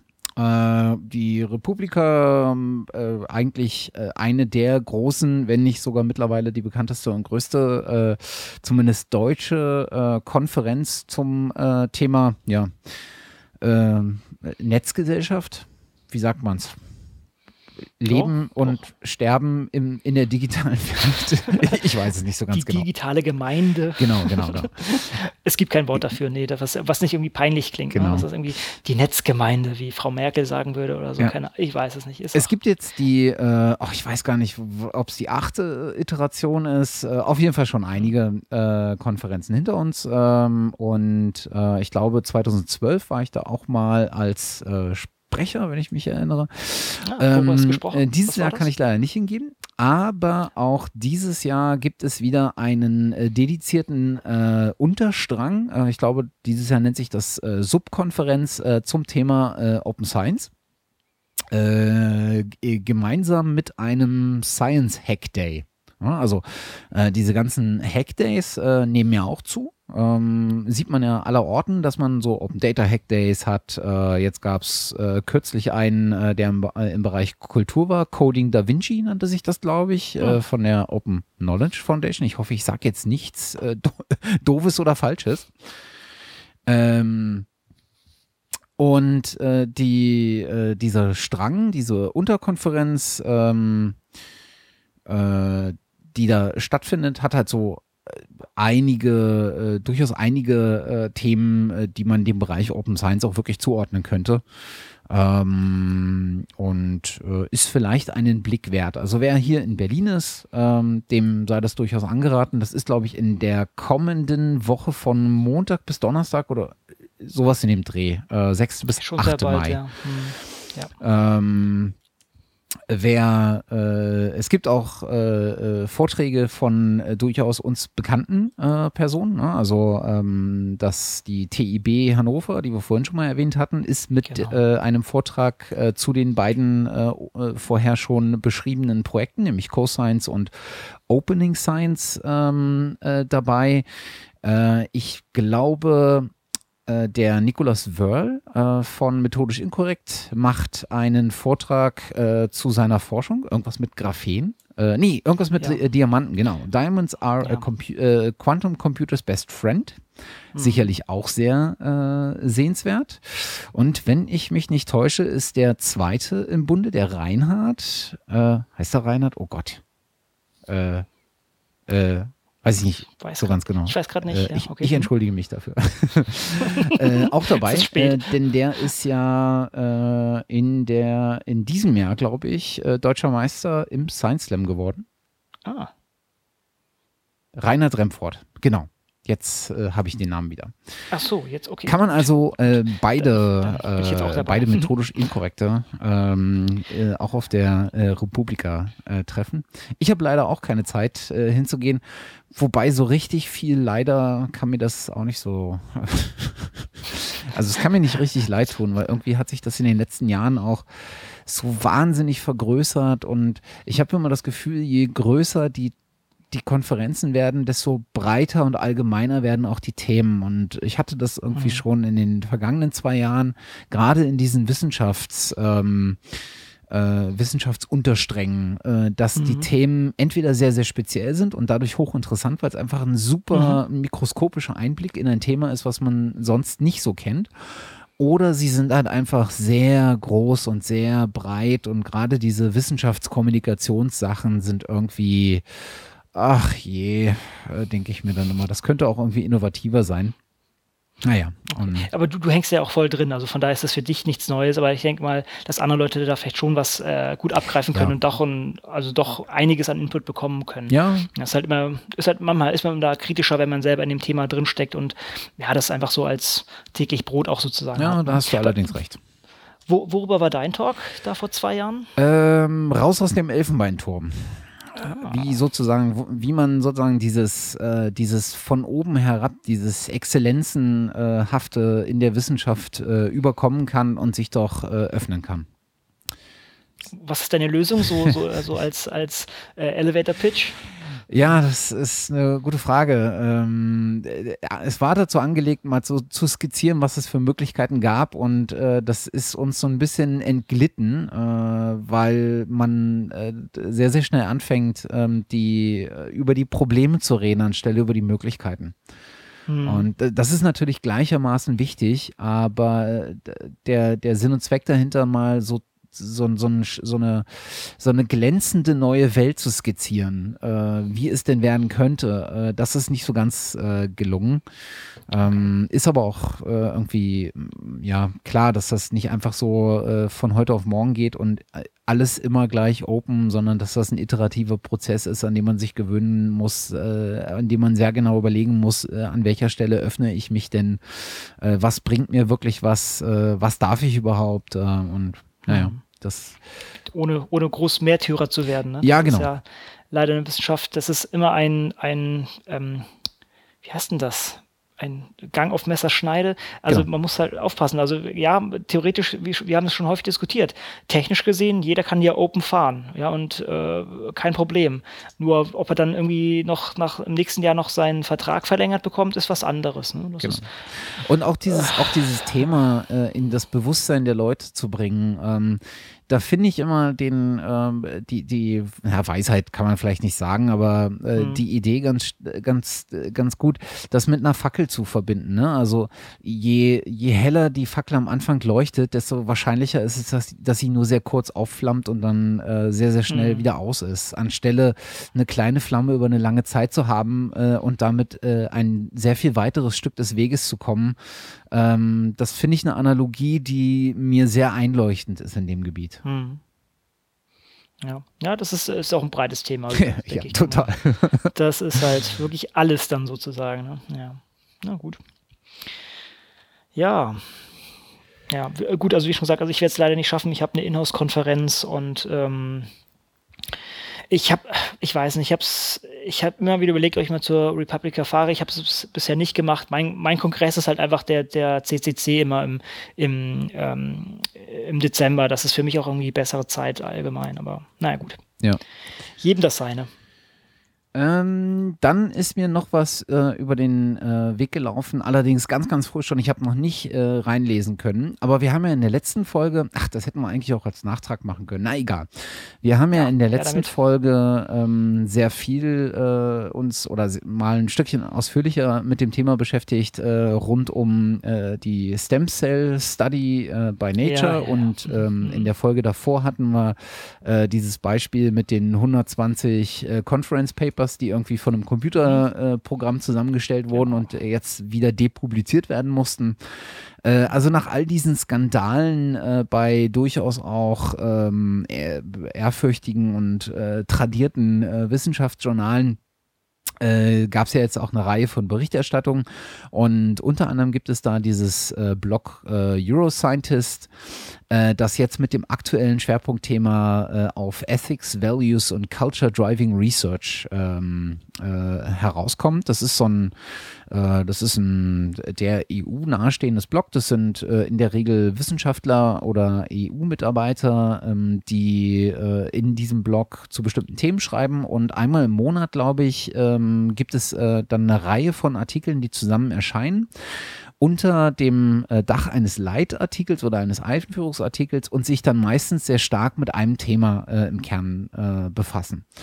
Und ähm, da ist jetzt äh, halt der aktuelle äh, das aktuelle Thema genau ähm, zu diesem, äh, zu der Frage, was sozusagen die Ethik äh, und was sind, was sind die Werte, die, äh, die die Wissenschaft vorantreiben, welche nimmt sie mit, äh, welche sind auch durch die durch die vielen Zwänge, in der sich Wissenschaftler mittlerweile befinden, in Mitleidenschaft gezogen. Welche sind vielleicht ad acta gelegt worden? Da geht es um das Thema Plagiieren, da geht es um das Thema ähm, Computer-Generated Research Papers, da geht es um das Thema äh, von äh, äh Research äh, Standards. Ähm, und was ich bei diesem Neuroscientist ganz, ganz cool finde, ist, es gibt eine Reihe von Autoren, die aus sehr, sehr vielen europäischen Mitgliedstaaten kommen. Ne? Also man hat immer mhm. verschiedene Sichten aus den, äh, aus den unterschiedlichen mhm. Mitgliedstaaten. In der aktuellen Ausgabe hat man hier äh, Artikel aus UK, aus Frankreich, aus Spanien, äh, wo, wo die Wissenschaft ja auch gerade eine sehr, sehr schwierige Phase durchmacht. Äh, dann Deutsch, äh, Deutschland, klar, Hans-Peter Peters am, am äh, Forschungszentrum Jülich, äh, der seit, seit ewigen Zeiten über Wissenschaftskommunikation und sowas forscht und äh, aber auch zum, zum Ansehen, Reputation von Wissenschaftlern viel gemacht hat, äh, kommt da zu Wort. Also da, das ist nicht immer alles äh, der, der, der, der neueste Schrei und äh, der wahnsinnige Schritt nach vorne in der Erkenntnis, aber es ist immer irgendwie, ich finde es immer ganz nett, äh, unterschiedliche Perspektiven dazu lesen. Mhm. Ja, mir ist irgendwie gerade bei dem noch was eingefallen. Eigentlich, eigentlich wollte ich es jetzt gar nicht mehr aufbringen, aber ähm, wie schon gesagt, wir, wir also weil ich es weil einfach nicht mit der Tiefe jetzt nochmal angeschaut habe, aber ähm, eben, wo wir auch wieder bei der Valid Validierung oder nicht validierbaren Ergebnissen waren, es gibt, und ich muss nicht sagen, oder ich, ich, ich kann nicht sagen, wo es genau kommt, äh, Science Exchange oder Validation Science Exchange. Das ist ich sehe hier die, die Logos von, von Nature, Science und, und anderen äh, Größen. Letztendlich geht es darum, äh, in Projekten, die haben hier verschiedene Reproducibility Project, oder Initiatives, äh, zum Beispiel eins zum Thema ähm, Krebsforschung oder Krebsbiologie. Es, es, scheint darum zu gehen, und die haben hier mehr als ähm, 800 Labore anscheinend an der Hand. Ähm, Studien zu reproduzieren und äh, damit zu validieren. Und das ist eigentlich, wie schon gesagt, wir haben es ja äh, schon beim letzten und vorletzten Mal besprochen, sehr, sehr wichtig. Und ich glaube, beim vorletzten Mal, genau. Das ist natürlich ein sehr wichtiger Punkt und das ist, schlägt genau in diese Kerbe ich kann gar nicht mehr dazu sagen. Wir, wir schmeißen mal den Link einfach rein, mehr Culpa. Ich habe wieder nicht, oder ich hatte nicht die, die Muße, da jetzt weiter reinzuschauen, aber vielleicht auch hier wieder reicht der, der Finger drauf und dann könnt ihr euch da nochmal einlesen, wer da Lust hat. Ich werde auf jeden Fall nochmal draufschauen, wenn ich ein bisschen mehr Zeit habe. Aber das, das klingt mir nach einem wichtigen Schritt, dass auch wieder halt die großen Player, also Nature Science, die halt vielleicht auch jetzt daraus gelernt haben, in, in, in den letzten Jahren, dass es Probleme gibt. Man muss allgemein sagen, diese, diese Retraction Rate, also diese Rückziehrate von, von äh, Publikationen, die hat in den letzten Jahren enorm zugenommen. Eben aufgrund dieser verschiedenen ähm, Nötigungen, halt immer nur äh, heiße Paper zu schreiben und diese, sagen wir mal, grundsolide Forschung äh, kommt halt aufgrund der Finanzierung immer in die Gefahr, unter den Tisch zu fallen. Ja. Äh, und äh, ja, und da sind die halt häufig gegen die Wand gefahren und deshalb gibt es diese Initiativen.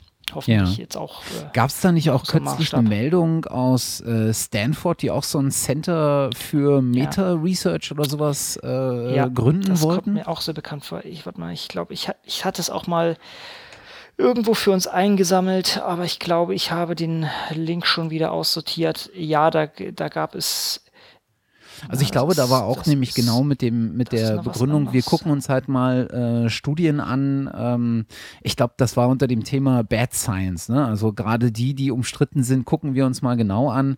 So ein bisschen als äh, CSI der, der, der Wissenschaft. Das, genau, das. Ich meine, genau, wo man. Das hieß auch Bad Science. Ja, genau. Ja, du hast recht, Ähm, ja, ja. wo man, wo man da halt ein bisschen aufpassen muss, glaube ich, ist, dass das dass das nicht falsch interpretiert wird. Also ich glaube, diese so so so Meta-Validierungsabteilungen äh, Abteilungen oder so so Taskforces für die Validierung Ah. von Forschung. Ja.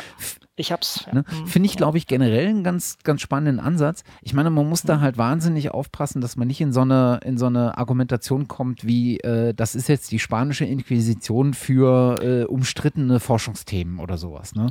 Denn das soll es ja genau nicht sein. Äh, sondern die haben ja einen hehren Ansatz, dass sie die Forschung durch ihre eigene Arbeit verbessern wollen und verhindern wollen, dass Genau. falsche Ergebnisse entsprechend ein, eine, eine, äh, eine Beschleunigung kriegen, wie sie sie nun mal kriegen, wenn sie in Nature erscheinen und publiziert werden. Hm.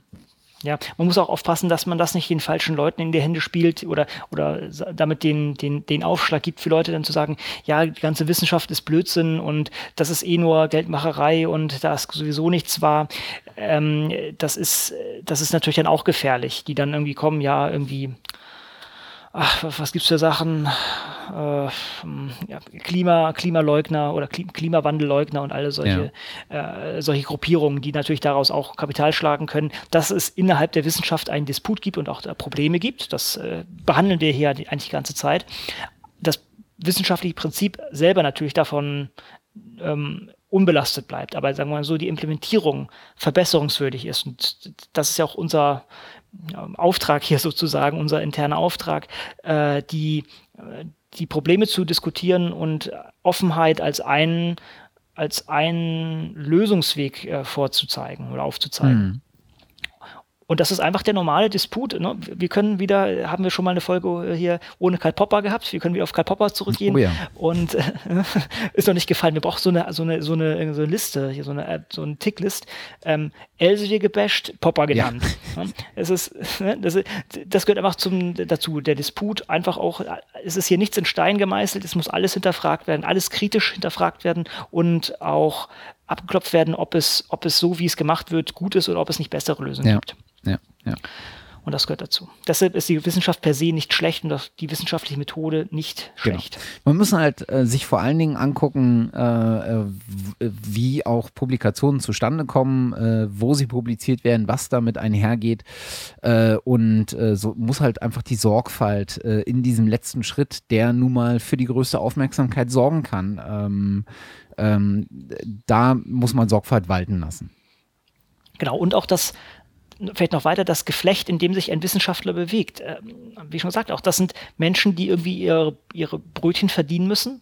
Und ähm, ja, wenn man halt einen Grant schreiben möchte, dann sollte man auf äh, Sachen verweisen können, die halt gut waren, die gut publiziert waren und äh, die, die, die Finanzierung von Wissenschaft, ja, in Deutschland ist sie noch relativ gut, aber es ist halt nicht überall so. Und gerade, wie wir vorhin angesprochen haben, Spanien oder anderen Ländern oder auch USA, das ist, das ist nicht, das ist nicht rosig. Und äh, da, da fühlt sich vielleicht auch so mancher dann in, in die Enge ge, gezwängt. Ja. Ist natürlich, das ist jetzt keine, hm, sollte keine Erlaubnis sein, das zu machen, oder das ist ein, vielleicht mehr ein, ein Grund, aber keine Entschuldigung Ja. Muss man sich halt nur vor Augen halten. Wieder mal in Richtung Elsevier, ne? also da, da, wir versuchen jetzt hier die fiesesten Sachen Elsevier zu unterstellen, aber das Geld, was wir sozusagen auf Elsevier schmeißen, das kommt diesen Leuten nicht zu und könnte sie damit unter Druck setzen, halt boah, un, unsauber zu arbeiten. Ja. Elsevier ist an allem schuld. Nein, natürlich nicht. Aber äh, Ja, die haben schon, die haben schon eine gehörige Schuld. Aber äh, Genau. wo wir gerade beim äh, Publikationssystem äh, äh, Ja. mal wieder Mhm. sind, äh, wir drehen ja hier so auch so ein Stückchen weit rekursive Schleifen. Ja, ähm, ja, immer- da gab es etwas, was irgendwie an mir total vorbeigegangen ist, was aber auch in der Nachbetrachtung nicht minder spannend ist, denn die Berlin-Brandenburgische Akademie der Wissenschaften hat eine Online-Konsultation durchgeführt. Und zwar zum Thema Mhm. Publikationssysteme, wissenschaftliche Publikationssysteme. Ähm, die Brandenburgische, Berlin-Brandenburgische Akademie der Wissenschaften ist halt so eine außeruniversitäre Forschungseinrichtung, die besonders hier im Haupt, in der Hauptstadtregion ähm, ähm, Politikberatung hinsichtlich äh, äh der, der, der, der Forschungsthemen ähm, äh, macht. Äh, sie hat aber auch diverse Arbeitsgruppen, äh, ist, glaube ich, die größte außeruniversitäre Forschungseinrichtung auch in Berlin-Brandenburg. Also äh, und ähm, äh, hat diese Online-Konsultation äh, zum Thema äh, wissenschaftliche Publikationssysteme gestartet und haben das meines Erachtens gar nicht so schlecht gemacht. Äh, was sie halt gemacht haben, ist, sie haben zwei Felder äh, besetzt. Sie haben zum einen Probleme schildern lassen und haben zum anderen Prinzipien formuliert, die man bewerten konnte. Und das kann man sich auch noch angucken. Also wenn man auf die Seite geht, kann man halt die Beiträge lesen und äh, kann sich zu den Problemen angucken, was für Leute da äh, Probleme skizziert haben.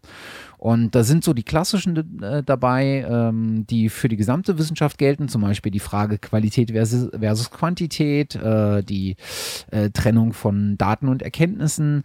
Dann sind aber auch ähm, subjektspezifische äh, Fragen dabei, also äh, Sachen, die auf bestimmte Fachrichtungen abzielen, beispielsweise Elektrotechnik äh, und Informatik und sowas.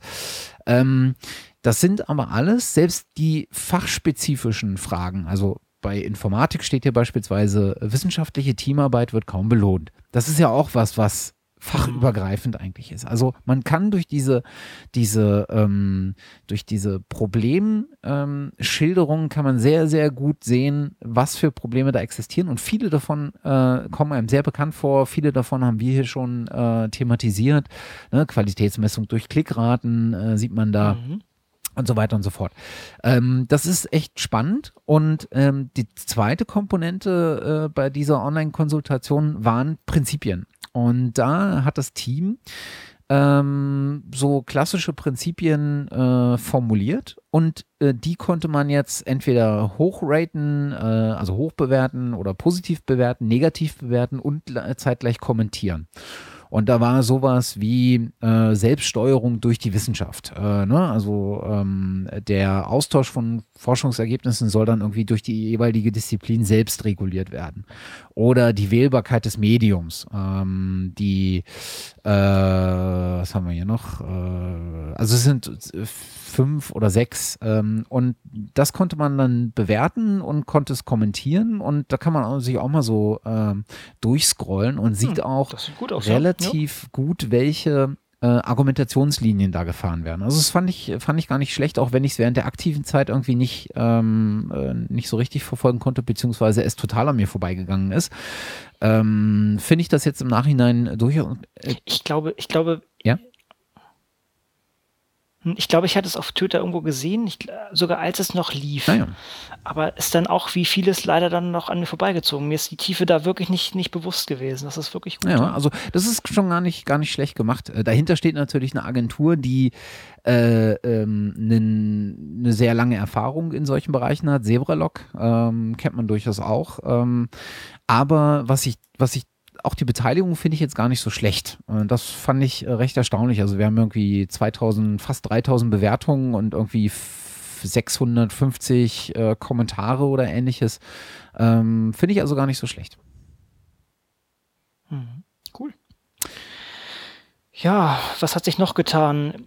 Ähm, es gibt noch etwas und also auch hier, ich bin wieder nicht in die Tiefe gegangen, es nennt sich Open Citation Corpus. Und das ist hoffentlich mal wieder eine von diesen Initiativen, die auch dieses Mal dann fliegen wird, wo es darum geht, die Zitationen aus äh, wissenschaftlichen Publikationen zu entnehmen und entsprechend zu katalogisieren. Wir erinnern uns, es gibt den sogenannten Impact Factor, der irgendwie das Maß aller Dinge ist in der Wissenschaft. So heißen, ein Journal äh, wird danach bewertet, wie häufig es zitiert wird. Äh, nach prinzipiell einem relativ einfachen Algorithmus, ähm, der mir jetzt spontan gar nicht einfällt. Sind es die letzten zwei Jahre? Ich bin mir, muss ich ganz ehrlich, nicht ganz sicher. Ähm, das ist eigentlich äh, ein, ein, äh, ein Armutszeugnis. Ähm, nein, also es geht, es geht prinzipiell geht es darum, ein, ein Journal, was häufig äh, zitiert wird, ist, hat einen großen Impact, das sagt ja auch der Name Impact Factor. Und je, je toller das Journal ist, in dem ich dann publiziere, desto toller ist auch mein eigener Artikel demnach. Was nicht ganz stimmt, und es gibt auch Studien, die ganz klar zeigen, dass, äh, dass die Korrelation relativ gering ist zwischen dem einzelnen Artikel und dem globalen ähm, Impact Factor. Das heißt, das ist eigentlich ein, ein sehr seltsames, ähm, eine sehr, sehr seltsame Messmethode Und ähm, äh, ist auch nicht transparent, wie das genau berechnet wird, denn das wird ja von, na, wie heißt das? Äh, Web of Knowledge gehört zu. Thomson Reuters. Thomson Reuters, genau, ähm, betrieben. Und die lassen sich da nicht in die Karten schauen. Hier sehen wir hoffentlich mal wieder einen Ansatz, der das versucht zu lösen. Zumindest äh, nutzen die das Directory of Open Access äh, Journals äh, für, diesen, für diesen Zweck. Das heißt, also wenn ich das richtig verstanden habe oder richtig überflogen habe, dann geht es darum, äh, die parsen entsprechend wieder diese Journale oder hauptsächlich die Referenzen, die in diesen ähm, Artikeln ähm, aufgezeigt werden und bauen daraus dann eine Datenbank. Und dann kann man danach natürlich viele nette Sachen damit machen. Wir hatten das schon mal, ich glaube, ich hatte mal davon berichtet, als ich auf der OKConf 2011 war das. Da war, glaube ich, eine Dame aus Kanada, die hat über ihr Knowledge for All gesprochen. Da hatten wir das auch diskutiert, dass es da gleich Probleme gibt, weil das teilweise zum Copyright des ja, der, der Publikation gehört. Äh, das heißt, wenn, wenn die es jetzt hier nur auf diesem offenen, also auf Open Access Journal äh, äh, Publikation machen, dann ist das weniger das Problem. Von daher könnte das hier sogar fliegen. Aber ähm, wir bleiben einfach mal am Ball, sage ich mal so. Ich bin jetzt auch nicht tief genug eingestiegen, ähm, aber das ist, ist es einfach wichtig, einfach um, um diesen Impact-Faktor vielleicht auch mal nachprüfen zu, äh, zu können und allgemein, um dann mal einen Gegenpol zu, zu Thomson Reuters zu, zu generieren. Ja, ist ja, äh, wenn ich das richtig se äh, sehe, äh, kommt das ja auf der, äh, das wieder aus der biologischen Ecke, ne? Also mhm. mit Unterstützung von diesem Pub, mit dieser Digital Publishing äh, äh, Company da in, in UK, JISC oder wie die heißen. Mhm, genau. äh, und haben wohl auch angefangen, das Ganze auf Basis der äh, von PubMed Central äh, Papers zu machen. Also ich meine, da hat man natürlich ein super, mit was haben die jetzt das mittlerweile irgendwie über drei Millionen Papers äh, online. Äh, damit hat man natürlich einen super Datenstamm, wo man sowas einfach äh, perfekt aufsetzen kann und, äh, und, und nicht lange warten muss, dass da irgendwie Bewegung reinkommt. Genau, genau. Und dann kann man vielleicht, also äh, ja, das irgendwo noch ausweiten, aber da haben sie halt keine Probleme. Da können sie einfach drauf zugreifen und vielleicht hat ja irgendein anderer Publisher, sieht dann Interesse dran, mal auch seinen Datenschatz da aufzumachen. Denn letztendlich, ob man jetzt die Referenzen vom Paper bekommt oder nicht, das kann denen eigentlich egal sein. Ne? Also von daher, na gut, schauen wir mal, wie sich, wie sich das entwickelt. Es ist ein Ansatz, der, denke ich, ein bisschen nachhaltiger ist als das, was ich bisher gesehen habe. Von daher haben wir mal, ja, bin ich da hoffnungsvoll. Ja, und dann gibt es noch eine Sache, das habe ich schon vor einer Weile oder beim letzten Mal, glaube ich, angekündigt. Ich habe es auch mal getwittert. Das, ist, das fand ich etwas erschreckend, was da in der FAZ äh, verbreitet wurde. Das ist, kommt eigentlich von, wurde aus dem Englischen übersetzt, das ist vom Philipp äh, Mirowski. Und letztendlich sagt er in diesem Artikel, das heißt die offene Wissenschaft und ihre Freunde, was, glaube ich, eigentlich ein bisschen an Popper erlehnen, äh, anlehnen soll, ne? Die offene Gesellschaft und ihre Feinde. Ja. Ne? Na, wie, wie, wie auch immer. Ähm, haben wir Popper zum zweiten Mal. Wir können die Popper-Strichliste hier nochmal führen. Wie auch, wie auch immer, sorry. Ich, äh, ja. ähm, das soll keine religiösen Züge hier erhalten, denn das ist genau nicht im Sinne von Popper. Ja, was, was was dieser Autor, und der kommt meines Erachtens aus den Geisteswissenschaften, nee, Wirtschafts, Wirtschafts, Wirtschaftswissenschaften, ja, keine Ahnung, der hat sich anscheinend noch nicht in andere Sachen reinbewegt und ich war, als ich das gelesen habe, ich, ich dachte mir, wie, wie kann man das da abdrucken? Aber das ist, das ist halt häufig bei solchen Sachen so. Was, was, was sagt der Mensch eigentlich? Hm, er meint, okay, dieses ganze Open Science ist eigentlich nichts anderes als fiesester, fiesester Neoliberalismus. Also ich persönlich, und viel, das ist, denke ich, allgemein, äh, haben sozusagen Neoliberalismus ist ein relativ negativ geprägter Begriff. Es gibt auch Leute, die unterstützen, da gibt es auch vielleicht nette Teile in diesem Neoliberalismus, aber letztendlich hat er sozusagen hier die, die Open Science Bewegung ähm, zu einem Teil des bösen Kapitalismus äh, gemacht. Und er, er hat hier verschiedenste Punkte. Er hat hier diese drei ähm, Sachen. Zum einen das Internet, also er sagt, es gibt drei Vorstellungen, die alle falsch sind. Das eine ist, das Internet ist eine Technologie, die aus sich heraus alle Eigenschaften des Wissens verändern wird. Und da, da sagt er, da muss ich gar nicht mehr drauf eingehen, das haben schon andere gemacht. Und da, da muss ich sagen, das ist, also er sagt sozusagen, der Inter, das Internet ist für die Wissenschaft eigentlich irrelevant oder, oder bringt da keine großen Veränderungen rein. Und das finde ich so fundamental schlimm. Ich, ich hatte noch Zeiten, gut, da war ich nicht an der Uni, aber da war ich noch Schüler, da bin ich in eine Stadtbibliothek gegangen und habe in einem Karteikasten geschaut, wo steht denn welches Buch. Und das, was ich da im, mhm. im Kleinen gemacht habe, das haben Wissenschaftler andauernd machen müssen, um an ihre Literatur ranzukommen. Allein dieses einzige kleine Beispiel, was wirklich nur ein, eine Facette darstellt der Möglichkeiten, hat auch die Wissenschaft komplett umgekrempelt oder zumindest ganz andere Sachen da entfacht. Ja. Und dann der zweite Punkt sagt er, Wissenschaft und Universitäten waren zuvor gefesselt und kompromittiert, sodass die Zeit reif ist, äh, sie neu zu fassen. Also soll heißen, er sieht gar kein Problem. Also er sagt, okay, ähm, die, die äh, Freunde von Open Science sagen, okay, die Universitäten haben ein Problem und ähm, das muss sozusagen geöffnet werden. Und äh, da geht er später darauf ein. Was hat er noch? Mehr Offenheit ist die Lösung für alle Probleme und nicht zuletzt politisch unbedingt und ausnahmslos wünschbar. So, ich, ich fasse es vielleicht mal ein bisschen weiter zusammen. Sein Problem scheint mehr damit zu sein, also seine Theorie ist sozusagen, der Staat schmeißt Geld in die Wissenschaft, generiert dann unter der Prämisse der Offenheit Daten, die dann große böse Konzerne abgreifen. Alles zahlt der Steuerzahler, die Open Access äh, Artikel, die Daten, die Produzierbarkeit, ähm, das Automatisieren ähm, äh, dafür führt dazu, dass der Wissenschaftler austauschbar ist. Und dann kommen die großen Konzerne und greifen alles dieses Wissen ab und ähm, und können, können davon profitieren, während der, der, der normale Mensch halt nur dafür zahlt und gar nichts damit anfangen kann. Also, das ist sozusagen. Ich ja. finde, äh, es, gibt, es gibt einen äh, Absatz, den, den ich dafür ganz prägend äh, finde. Und, und Neoliberalismus kennen ja die meisten aus der Wirtschafts, äh, aus den Wirtschaftswissenschaften, also das dieses, das Konstrukt des freien Marktes. Ne? Und er hat genau. hier, ich glaube, auf der dritten Seite äh, geht das los, da, und das, den finde ich entlarvend. Da sagt er nämlich, dabei ist die Vorstellung, Open Science mache das wissenschaftliche Wissen zugänglicher und die Forschung offener für die Bedürfnisse aller, eine bloße Ablenkung. Darum geht es gar nicht. Science 2.0 ist auch nicht von irgendeiner technologischen Notwendigkeit getrieben, die Wissenschaft zu verbessern. Das Ziel ist vielmehr, dem Markt und Unternehmen auch die Bereiche der bislang idiosynkratischen Praktiken individueller Forscher zu erschließen. Also, äh, ich, ich, der, der, war halt, der, der, Mann ist halt nicht in einem normalen Wissenschaftsbetrieb gewesen, scheint es mir. Ja, das ist halt, mir ist es unbegreiflich, wie, wie er sowas schreiben kann, ohne, ohne sich vor Augen zu halten, wie das wirklich aussieht. Ja. Also, wir, wir haben es ja zum häufigen hier zum Besten gebracht. Das, man, man kommt halt einfach sonst nicht an solche Sachen dran. Das ist, die Sachen werden weggeschlossen, Open Science Button äh, zeigt hier, dass selbst Wissenschaftler nicht mal an die Sachen rankommen und ich, ich, ich, ich, verstehe es nicht. Und man muss halt auch sagen, ja gut, ähm, das ist, es ist wie der Linux-Kernel. Ja? Also es ist, äh, ja, es gibt Unternehmen, die profitieren davon, dass es den Linux-Kernel gibt und dass sich irgendwelche Leute hingesetzt haben und diesen Linux-Kernel programmiert haben für Nopes, für nichts. Ja. Mittlerweile ist der Linux-Kernel eigentlich eigentlich alle Allmende und viele Leute arbeiten zusammen an diesem Linux-Kernel. Das heißt, äh, auch Konzerne geben da Geld rein, wahrscheinlich mittlerweile hauptsächlich Konzerne geben da Geld rein, sodass dann alle davon profitieren. Und ähnlich kann es auch bei der Wissenschaft sein. Ja, dadurch, dass ich die Daten offen äh, hinlege, kann ein Big Pharma Unternehmen da hinkommen und, ähm, und da Wissen abgreifen. Aber halt nicht nur die und, und äh, das nur aus diesem Grunde wegzusperren, ist doch kein Grund. Das kann doch nicht sein.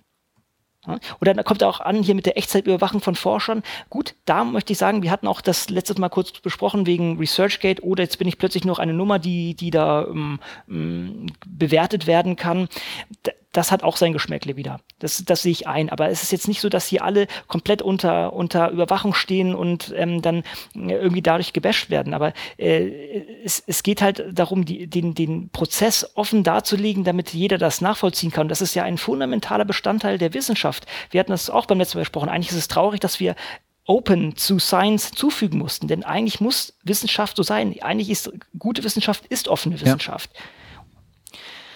Ja, was hatte ich hier sonst noch? Ähm, also sagen wir so, natürlich ist äh, Automatisierung, ich, ich, treibe das ja voran, ähm, wird Veränderungen führen, aber dass dadurch dann jeder ersetzbar ist, ganz im Gegenteil. Es geht dann darum, ähm, dass diese Handarbeit wegfällt und die Leute denken können und sich damit hauptsächlich auseinandersetzen und nicht eigentlich Handwerker sind, die, die, die eine Workbench putzen und äh, äh, Flüssigkeiten ineinander pipettieren. Da sehe ich eigentlich die, die Gefahr von, von der Automatisierung. Natürlich, wenn, wenn, wenn schlechte Finanzierung da ist, dann fallen da Stellen weg. Aber das haben wir jetzt sowieso. Und äh, welche Art von, ähm, äh, von, von Wissenschaft möchte man, möchte man betreiben? Doch da, wo ich mein, wo ich, wo ich denke. Und letztendlich muss das Geld natürlich äh, kommen in die Wissenschaft, aber das ist, das ist ja unabhängig von der Automatisierung. Das ist sozusagen, wie wird die Wissenschaft betrieben? Also kann ich meine, meine Arbeitskraft dafür nutzen, ähm, Wissen zu generieren oder, oder Flüssigkeiten zu pepetieren? Ja.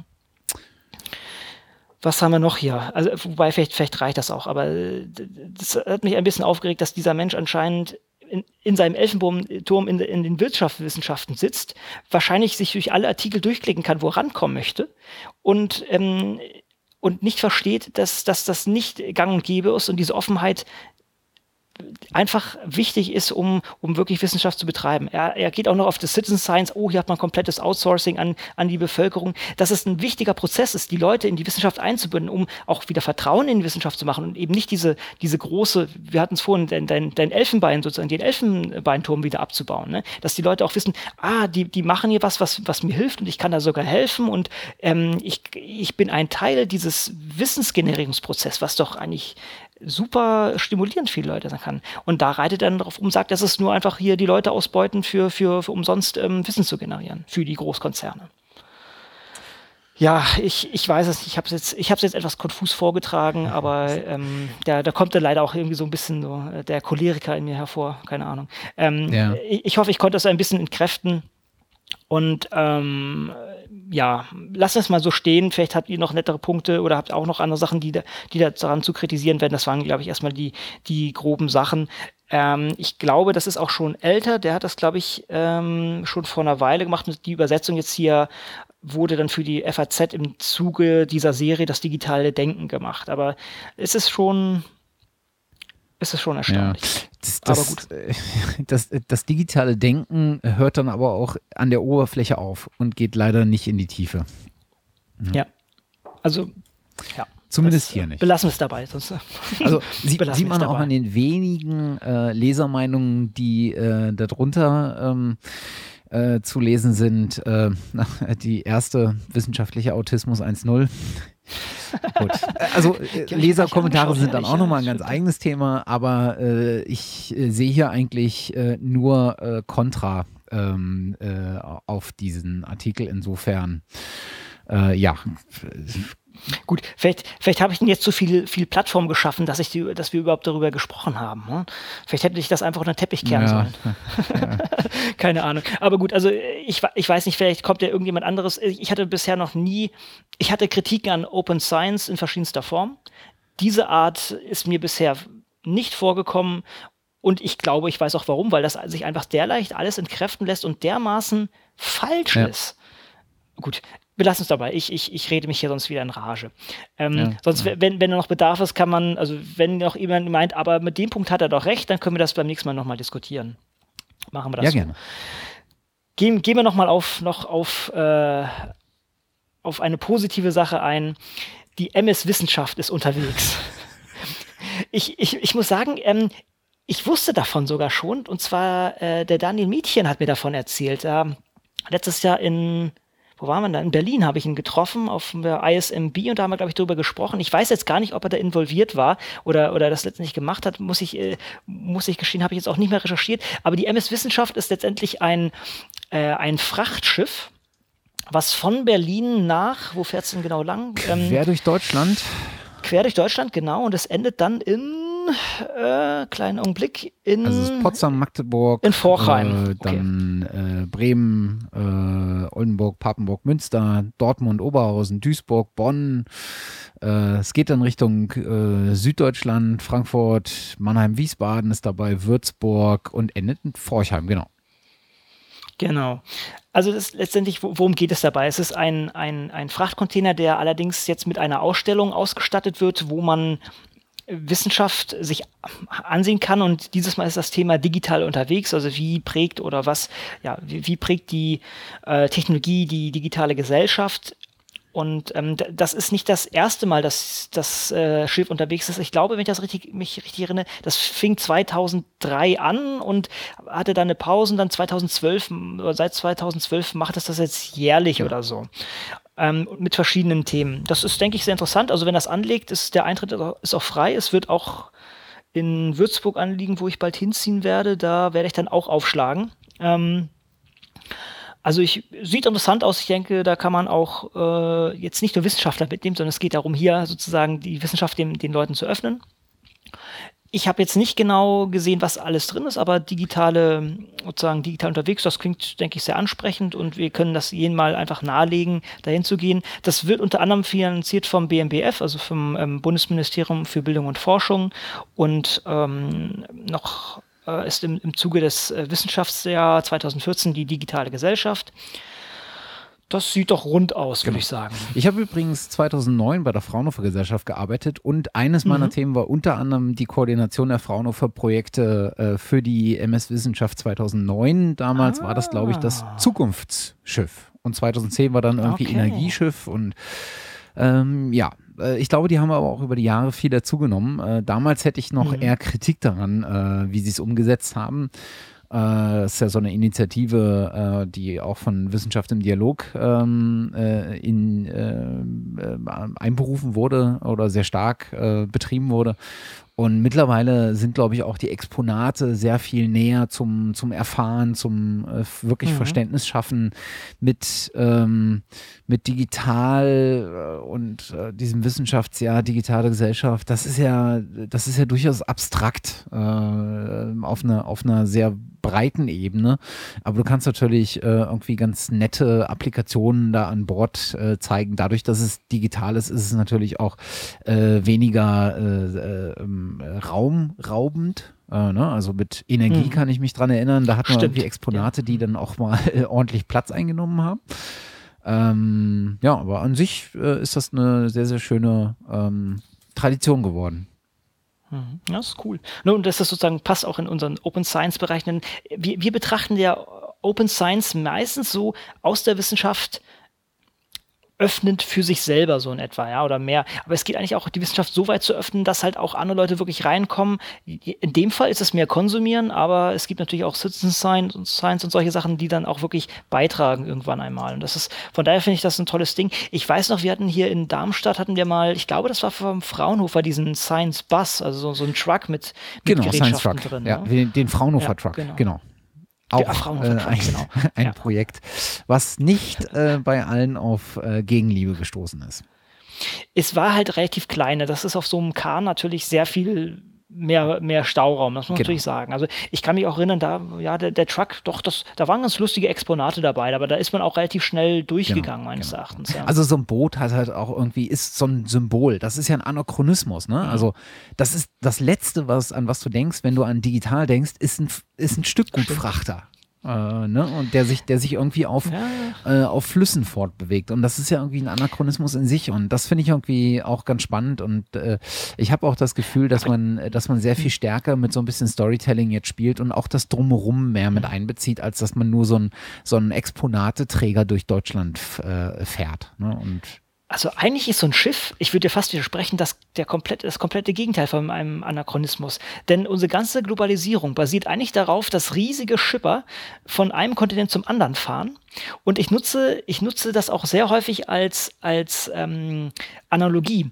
Und zwar der, wodurch ist das eigentlich erst möglich geworden? Durch den Container. Ja, das ist eine, letztendlich eine Metallkiste aber es ist ein Standard. Ja, diese 20 oder, oder 40 Fuß Container, das sind Standards und das hat die, hat die Schifffahrt revolutioniert. Ja, plötzlich konnte man hier so in, statt äh, keine Ahnung, also man konnte die Zeit dramatisch senken und das ist durch einen offenen Standard äh, passiert. Und deshalb sind diese so, so offene Standards können auch in anderen Bereichen richtig was heben. Glaubt man gar nicht, ist aber so.